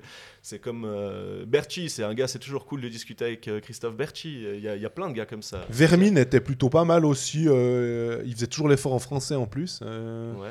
Après, Vermine, tu vois, typiquement, bah voilà, ça rentre dans cette catégorie-là parce que je le trouvais pas très intéressant à l'interview, mais toujours sympa de discuter avec Ouais. lui. ouais, je comprends. Tu dis ton All-Star Team des gars. En fait, toi, tu pensais aux gars avec qui Genadzi, il, il- analyse son match. Il est chaque fois hyper critique avec lui. Puis il est toujours bon dans ce que. Il va pas hésiter à nous reprendre en disant Ah, toi, t'as trouvé qu'on était bon? Bah, moi, j'ai trouvé qu'on était pas bon. Ou un truc comme ça. Ouais, ouais. Et que ça, Te- c'est. des fois, il te demande, il dit, t'en as pensé quoi? Ouais. C'est vrai. Question un peu piège, mais tu peux ne pas citer de nom ou tu peux. Il n'y a pas besoin d'être trop spécifique. Mais il y a un truc que tu n'as jamais pu écrire parce qu'on on manie le on, le off. On sait faire ça. C'est aussi pour ça qu'on a des gens qui nous parlent et qui sont peut-être un petit peu plus euh, confiants avec nous. On sait faire le on, le off. Quand quelqu'un te dit un truc, mais tu gardes pour toi, ou je t'explique, c'est juste pour que tu comprennes. Il y a quelque chose que tu n'as jamais pu écrire et que tu regrettes. Maintenant, tu dis putain, mais si j'avais pu sortir ça, il n'y a pas besoin de me dire c'est tel joueur qui va. Un peu plus générique. Non, alors clairement, alors je, je vais pas pouvoir vous dire ce que c'est, mais j'ai clairement deux histoires assez euh, graves, mais enfin pas graves, mais euh, je sais pas comment dire. Rocambolesque. Ouais, ouais, exact. Qui sont, qui étaient de l'ordre de rumeurs. Donc du coup, euh, j'ai jamais pu obtenir la preuve ou avoir suffisamment de, de personnes. C'est tout à ton honneur d'ailleurs, justement, aussi, de Euh, dire quand on n'a qu'une source ou que deux, puis qu'on n'est pas sûr, ben Euh, voilà. Non, j'ai deux histoires que. Alors, je dis pas que j'aurais voulu les sortir, mais disons que. Parce que voilà, si j'avais vraiment voulu, peut-être que j'aurais réussi, mais je- voilà. J'ai. Peut-être d'ailleurs que ça, c'était un de mes défauts, c'est de pas être assez remue-merde et puis aller chercher, enquêter. alors, Parce qu'il y a des choses, je pense que si tu fouilles. Or, je suis comme toi, Tu vas trouver hein, deux, trois trucs, mais. J'ai de la peine Un aussi. Greg. enfin. Moi, je, moi, je dis rien. Greg, il est pugnace. C'est pas. Moi, je vous laisse parler. Là, je, là, je dis rien. Et du coup, ouais, il y a deux histoires. Alors, je dis pas, voilà, je dis pas que j'aurais voulu les sortir, mais je pense que si celles-là, elles étaient sorties, euh, là, ouais, ça, y aurait- ce serait passé deux, trois trucs. Mais justement, quand on. Si elles sont vraies, hein, tu vois, je sais même pas si elles sont véridiques. Mais justement, c'est là où ça devient intéressant. Je trouve, enfin, ça, ça l'était déjà très. Mais c'est c'est sur ce point précis-là. En fait, quand tu es au plus proche du club, c'est là où tu connais le mieux le club que, que moi, par exemple. Tu connais, moi, moi, je connais assez bien tous les clubs en Suisse romande. J'ai- des, antennes. j'ai des Ouais. antennes un peu partout. Mhm. Mais toi, tu n'as peut-être pas des antennes un peu partout, mais tu as une très grosse antenne Ouais. quelque part. Mhm. Et justement, ce rôle-là, il est pas un peu chiant aussi et lourd à, à porter parce que justement, tu as des choses que tu aimerais écrire, mais tu pas? Non, mais alors c'est pas du tout dans ce sens-là que je le disais là. Typiquement, c'est des, c'est des- des histoires que j'ai apprises, euh, mais pas de, de mes contacts euh, privilégiés, on va dire, euh, au club. Donc c'est pas ça qui m'a empêché de le sortir. C'est vraiment que c'était des tellement grosses histoires qu'il fallait vraiment être solide pour pouvoir les sortir. C'est- pas euh, que j'étais euh, embrigadé dans un truc. Tu sauras que demain soir, on a un apéro, euh, ça c'est off the week, enfin pas off the record, mais c'est, on a un apéro les deux. Tu sauras que tant que tu m'as pas expliqué ces histoires, tu pars pas. hein. Moi, je pense que tu les connais les deux. Oh J'ai- bah, on a encore quelques questions, mais là aussi, c'est juste pour euh, continuer, saluer ton travail. Bah, question pour Jean-Moral, pourquoi quitte-t-il le métier? Tu l'as expliqué. Et qui voit-il pour le remplacement dans son rôle de très bon connaisseur du hockey lausannois C'est Thomas Christina. Ouais, il y, a Euh, des y a des bons, il y a des bons. Moi, je, voilà, je vous dis, moi, j'ai envie de dire un petit truc là. Il y a- si je dois parler de Sport Center là, je trouve que les- il y, a, il y a deux petits jeunes euh, qui arrivent. qui Ruben, ouais, Steiger. Ruben, Steiger, Chris Geiger. euh, voilà, ils commencent. euh, faut- ils sont, ouais, ça sera bien. Que pensez-vous du recrutement de Lausanne euh, de manière générale Sébastien Staub, là aussi, je crois qu'on en a parlé. Il y a une question un petit peu plus précise, euh, et je vois que le temps file aussi, donc il faudra qu'on on- on avance. Vu qu'on parle du LHC, ne pensez-vous pas que Damien Ria est réellement surcoté, à part un incroyable one-timer qui est jamais utilisé sur le powerplay? J'ai de la peine à me dire ce qui justifie sa valeur. Même la saison dernière, quand ça tournait bien avec Fuchs et Sekatch, il amenait pas grand-chose. C'est Joe Bachmann. mais c'est quoi sa valeur pour pouvoir dire ça Euh, La hype qui l'entoure ou qui a entouré son arrivée, je pense que c'est dans ce sens-là qu'il le dit. Et j'entends la question. Damien Ria, ouais. C'est pas. Non, ouais. pas. Moi, j'aime bien. C'est vrai que c'est pas flashy, ça m'a pas marqué, c'est pas. Après euh, la saison où je l'ai suivi, il a pas eu de chance quoi. Il y a eu thrombose, c'est juste. hein. Et, euh, et puis encore un autre truc qui l'avait qui l'avait embêté. Du coup, c'est difficile de juger sur une saison comme ça où, où t'as pas ton, ta dynamique, t'as rien pu, t'as rien pu lancer, t'arrives en playoff, enfin voilà. Euh, et puis là, je l'ai pas vu jouer cette saison. Moi, j'aime bien quand il, il va quand même devant la cage, il n'hésite pas à aller. Alors, Alors, ça, c'est un- vrai, c'est sous-estimé dans, dans son jeu. C'est cette, cette partie-là où il ose aller et il ose aller devant le but. Et on a un peu l'impression qu'il a juste un shoot sur le côté. Il ose aller se faire mal. Mais euh, je comprends par contre la question. ouais. Dernière question, euh, on va, je pense qu'on va finir là-dessus. Marc et Guy, un grand merci à Jérôme Renard pour ces articles, il me manque déjà. Bonne suite à lui. L'ambiance au LHCN sans beau fixe, aucune révolte, aucune envie. Est-ce que vous avez pu entendre des choses à ce sujet? On est loin du marketing de début de saison où tout se passe bien. Inquiétant, finit-il. Et ça me faisait juste sourire pour le marketing de début de saison parce que Greg, tu l'as relevé plusieurs fois en disant pour tous les clubs. Alors ça ne concerne pas que Lausanne, c'est de dire avant qu'on entre sur la glace, on est champion, ou en tout cas tout On se passe bien. meilleure On a fait la- préparation. On est prêt comme jamais. On a appris. On a appris de l'année passée. On a comblé nos lacunes. Mais pourquoi? Parce que sur 14 clubs maintenant, bah, on en a 13 qui n'ont pas gagné. Il y en a qu'un qui gagne par définition à la, la- la- la fin de la saison. Donc finalement, euh, il y en a qu'un qui a raison. C'était Zoug l'année passée. Tous les autres, ils ont forcément quelque chose où ils peuvent euh, dire qu'il faut qu'on change quelque chose, qu'on s'améliore. Puis ils ont tous des abonnements à vendre durant l'été. Faut pas négliger ça. Je me suis perdu sur la, la page de Karel Svoboda tout à l'heure, vu que j'y étais. Il y a un petit truc rigolo. En 1986-87, ça rajeunit pas grand monde. Il était deuxième meilleur compteur de son club, les Sherbrooke Canadiens en AHL. Il jouait avec un certain Gilles Thibaudot, là ça, ça, ouais. Mais il jouait avec Bobby Dolas. Ah ouais En fait, ça j'avais, j'avais, Ouais, je tu ne vois, le ça m'en savais pas. une aussi, ouais. Ça fait, il y a donc 35 ans, Karel Svoboda et Bobby Dolas jouaient dans le même club, le- qui était le- les Sherbrooke Canadiens, je présume le club ferme de Montréal, hein, sans avoir fait euh, trop d'études sur ce club. Voilà, je trouvais que c'était une petite anecdote marrante sur le Lausanne HC et les, et les liens qui peuvent euh, exister entre les gens.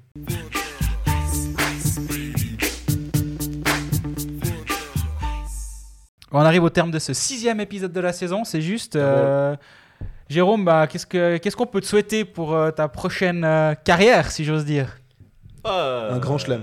euh, non, je pensais que tu allais me dire qu'est-ce qu'on peut te souhaiter tout simplement. Puis j'ai- j'allais faire un truc avec Hockey Manager, mais non. Euh, du coup, je, je suis perdu dans ta question. Non, bah écoute, euh, accomplissement, et puis bonheur, et puis santé, et puis voilà. Et puis que la fédération de golf grandisse, grandisse, grandisse. Ouais, ouais, exactement. Valentin, on te remercie d'être venu, c'était chouette. beaucoup. Et puis c'était chouette de partager aussi ces années dans les, dans les tribunes des patinoires. Merci pour l'invitation. Tribute to Jerome Renard. Exactement, c'était cool de t'avoir là, c'était cool, donc euh, on est très content.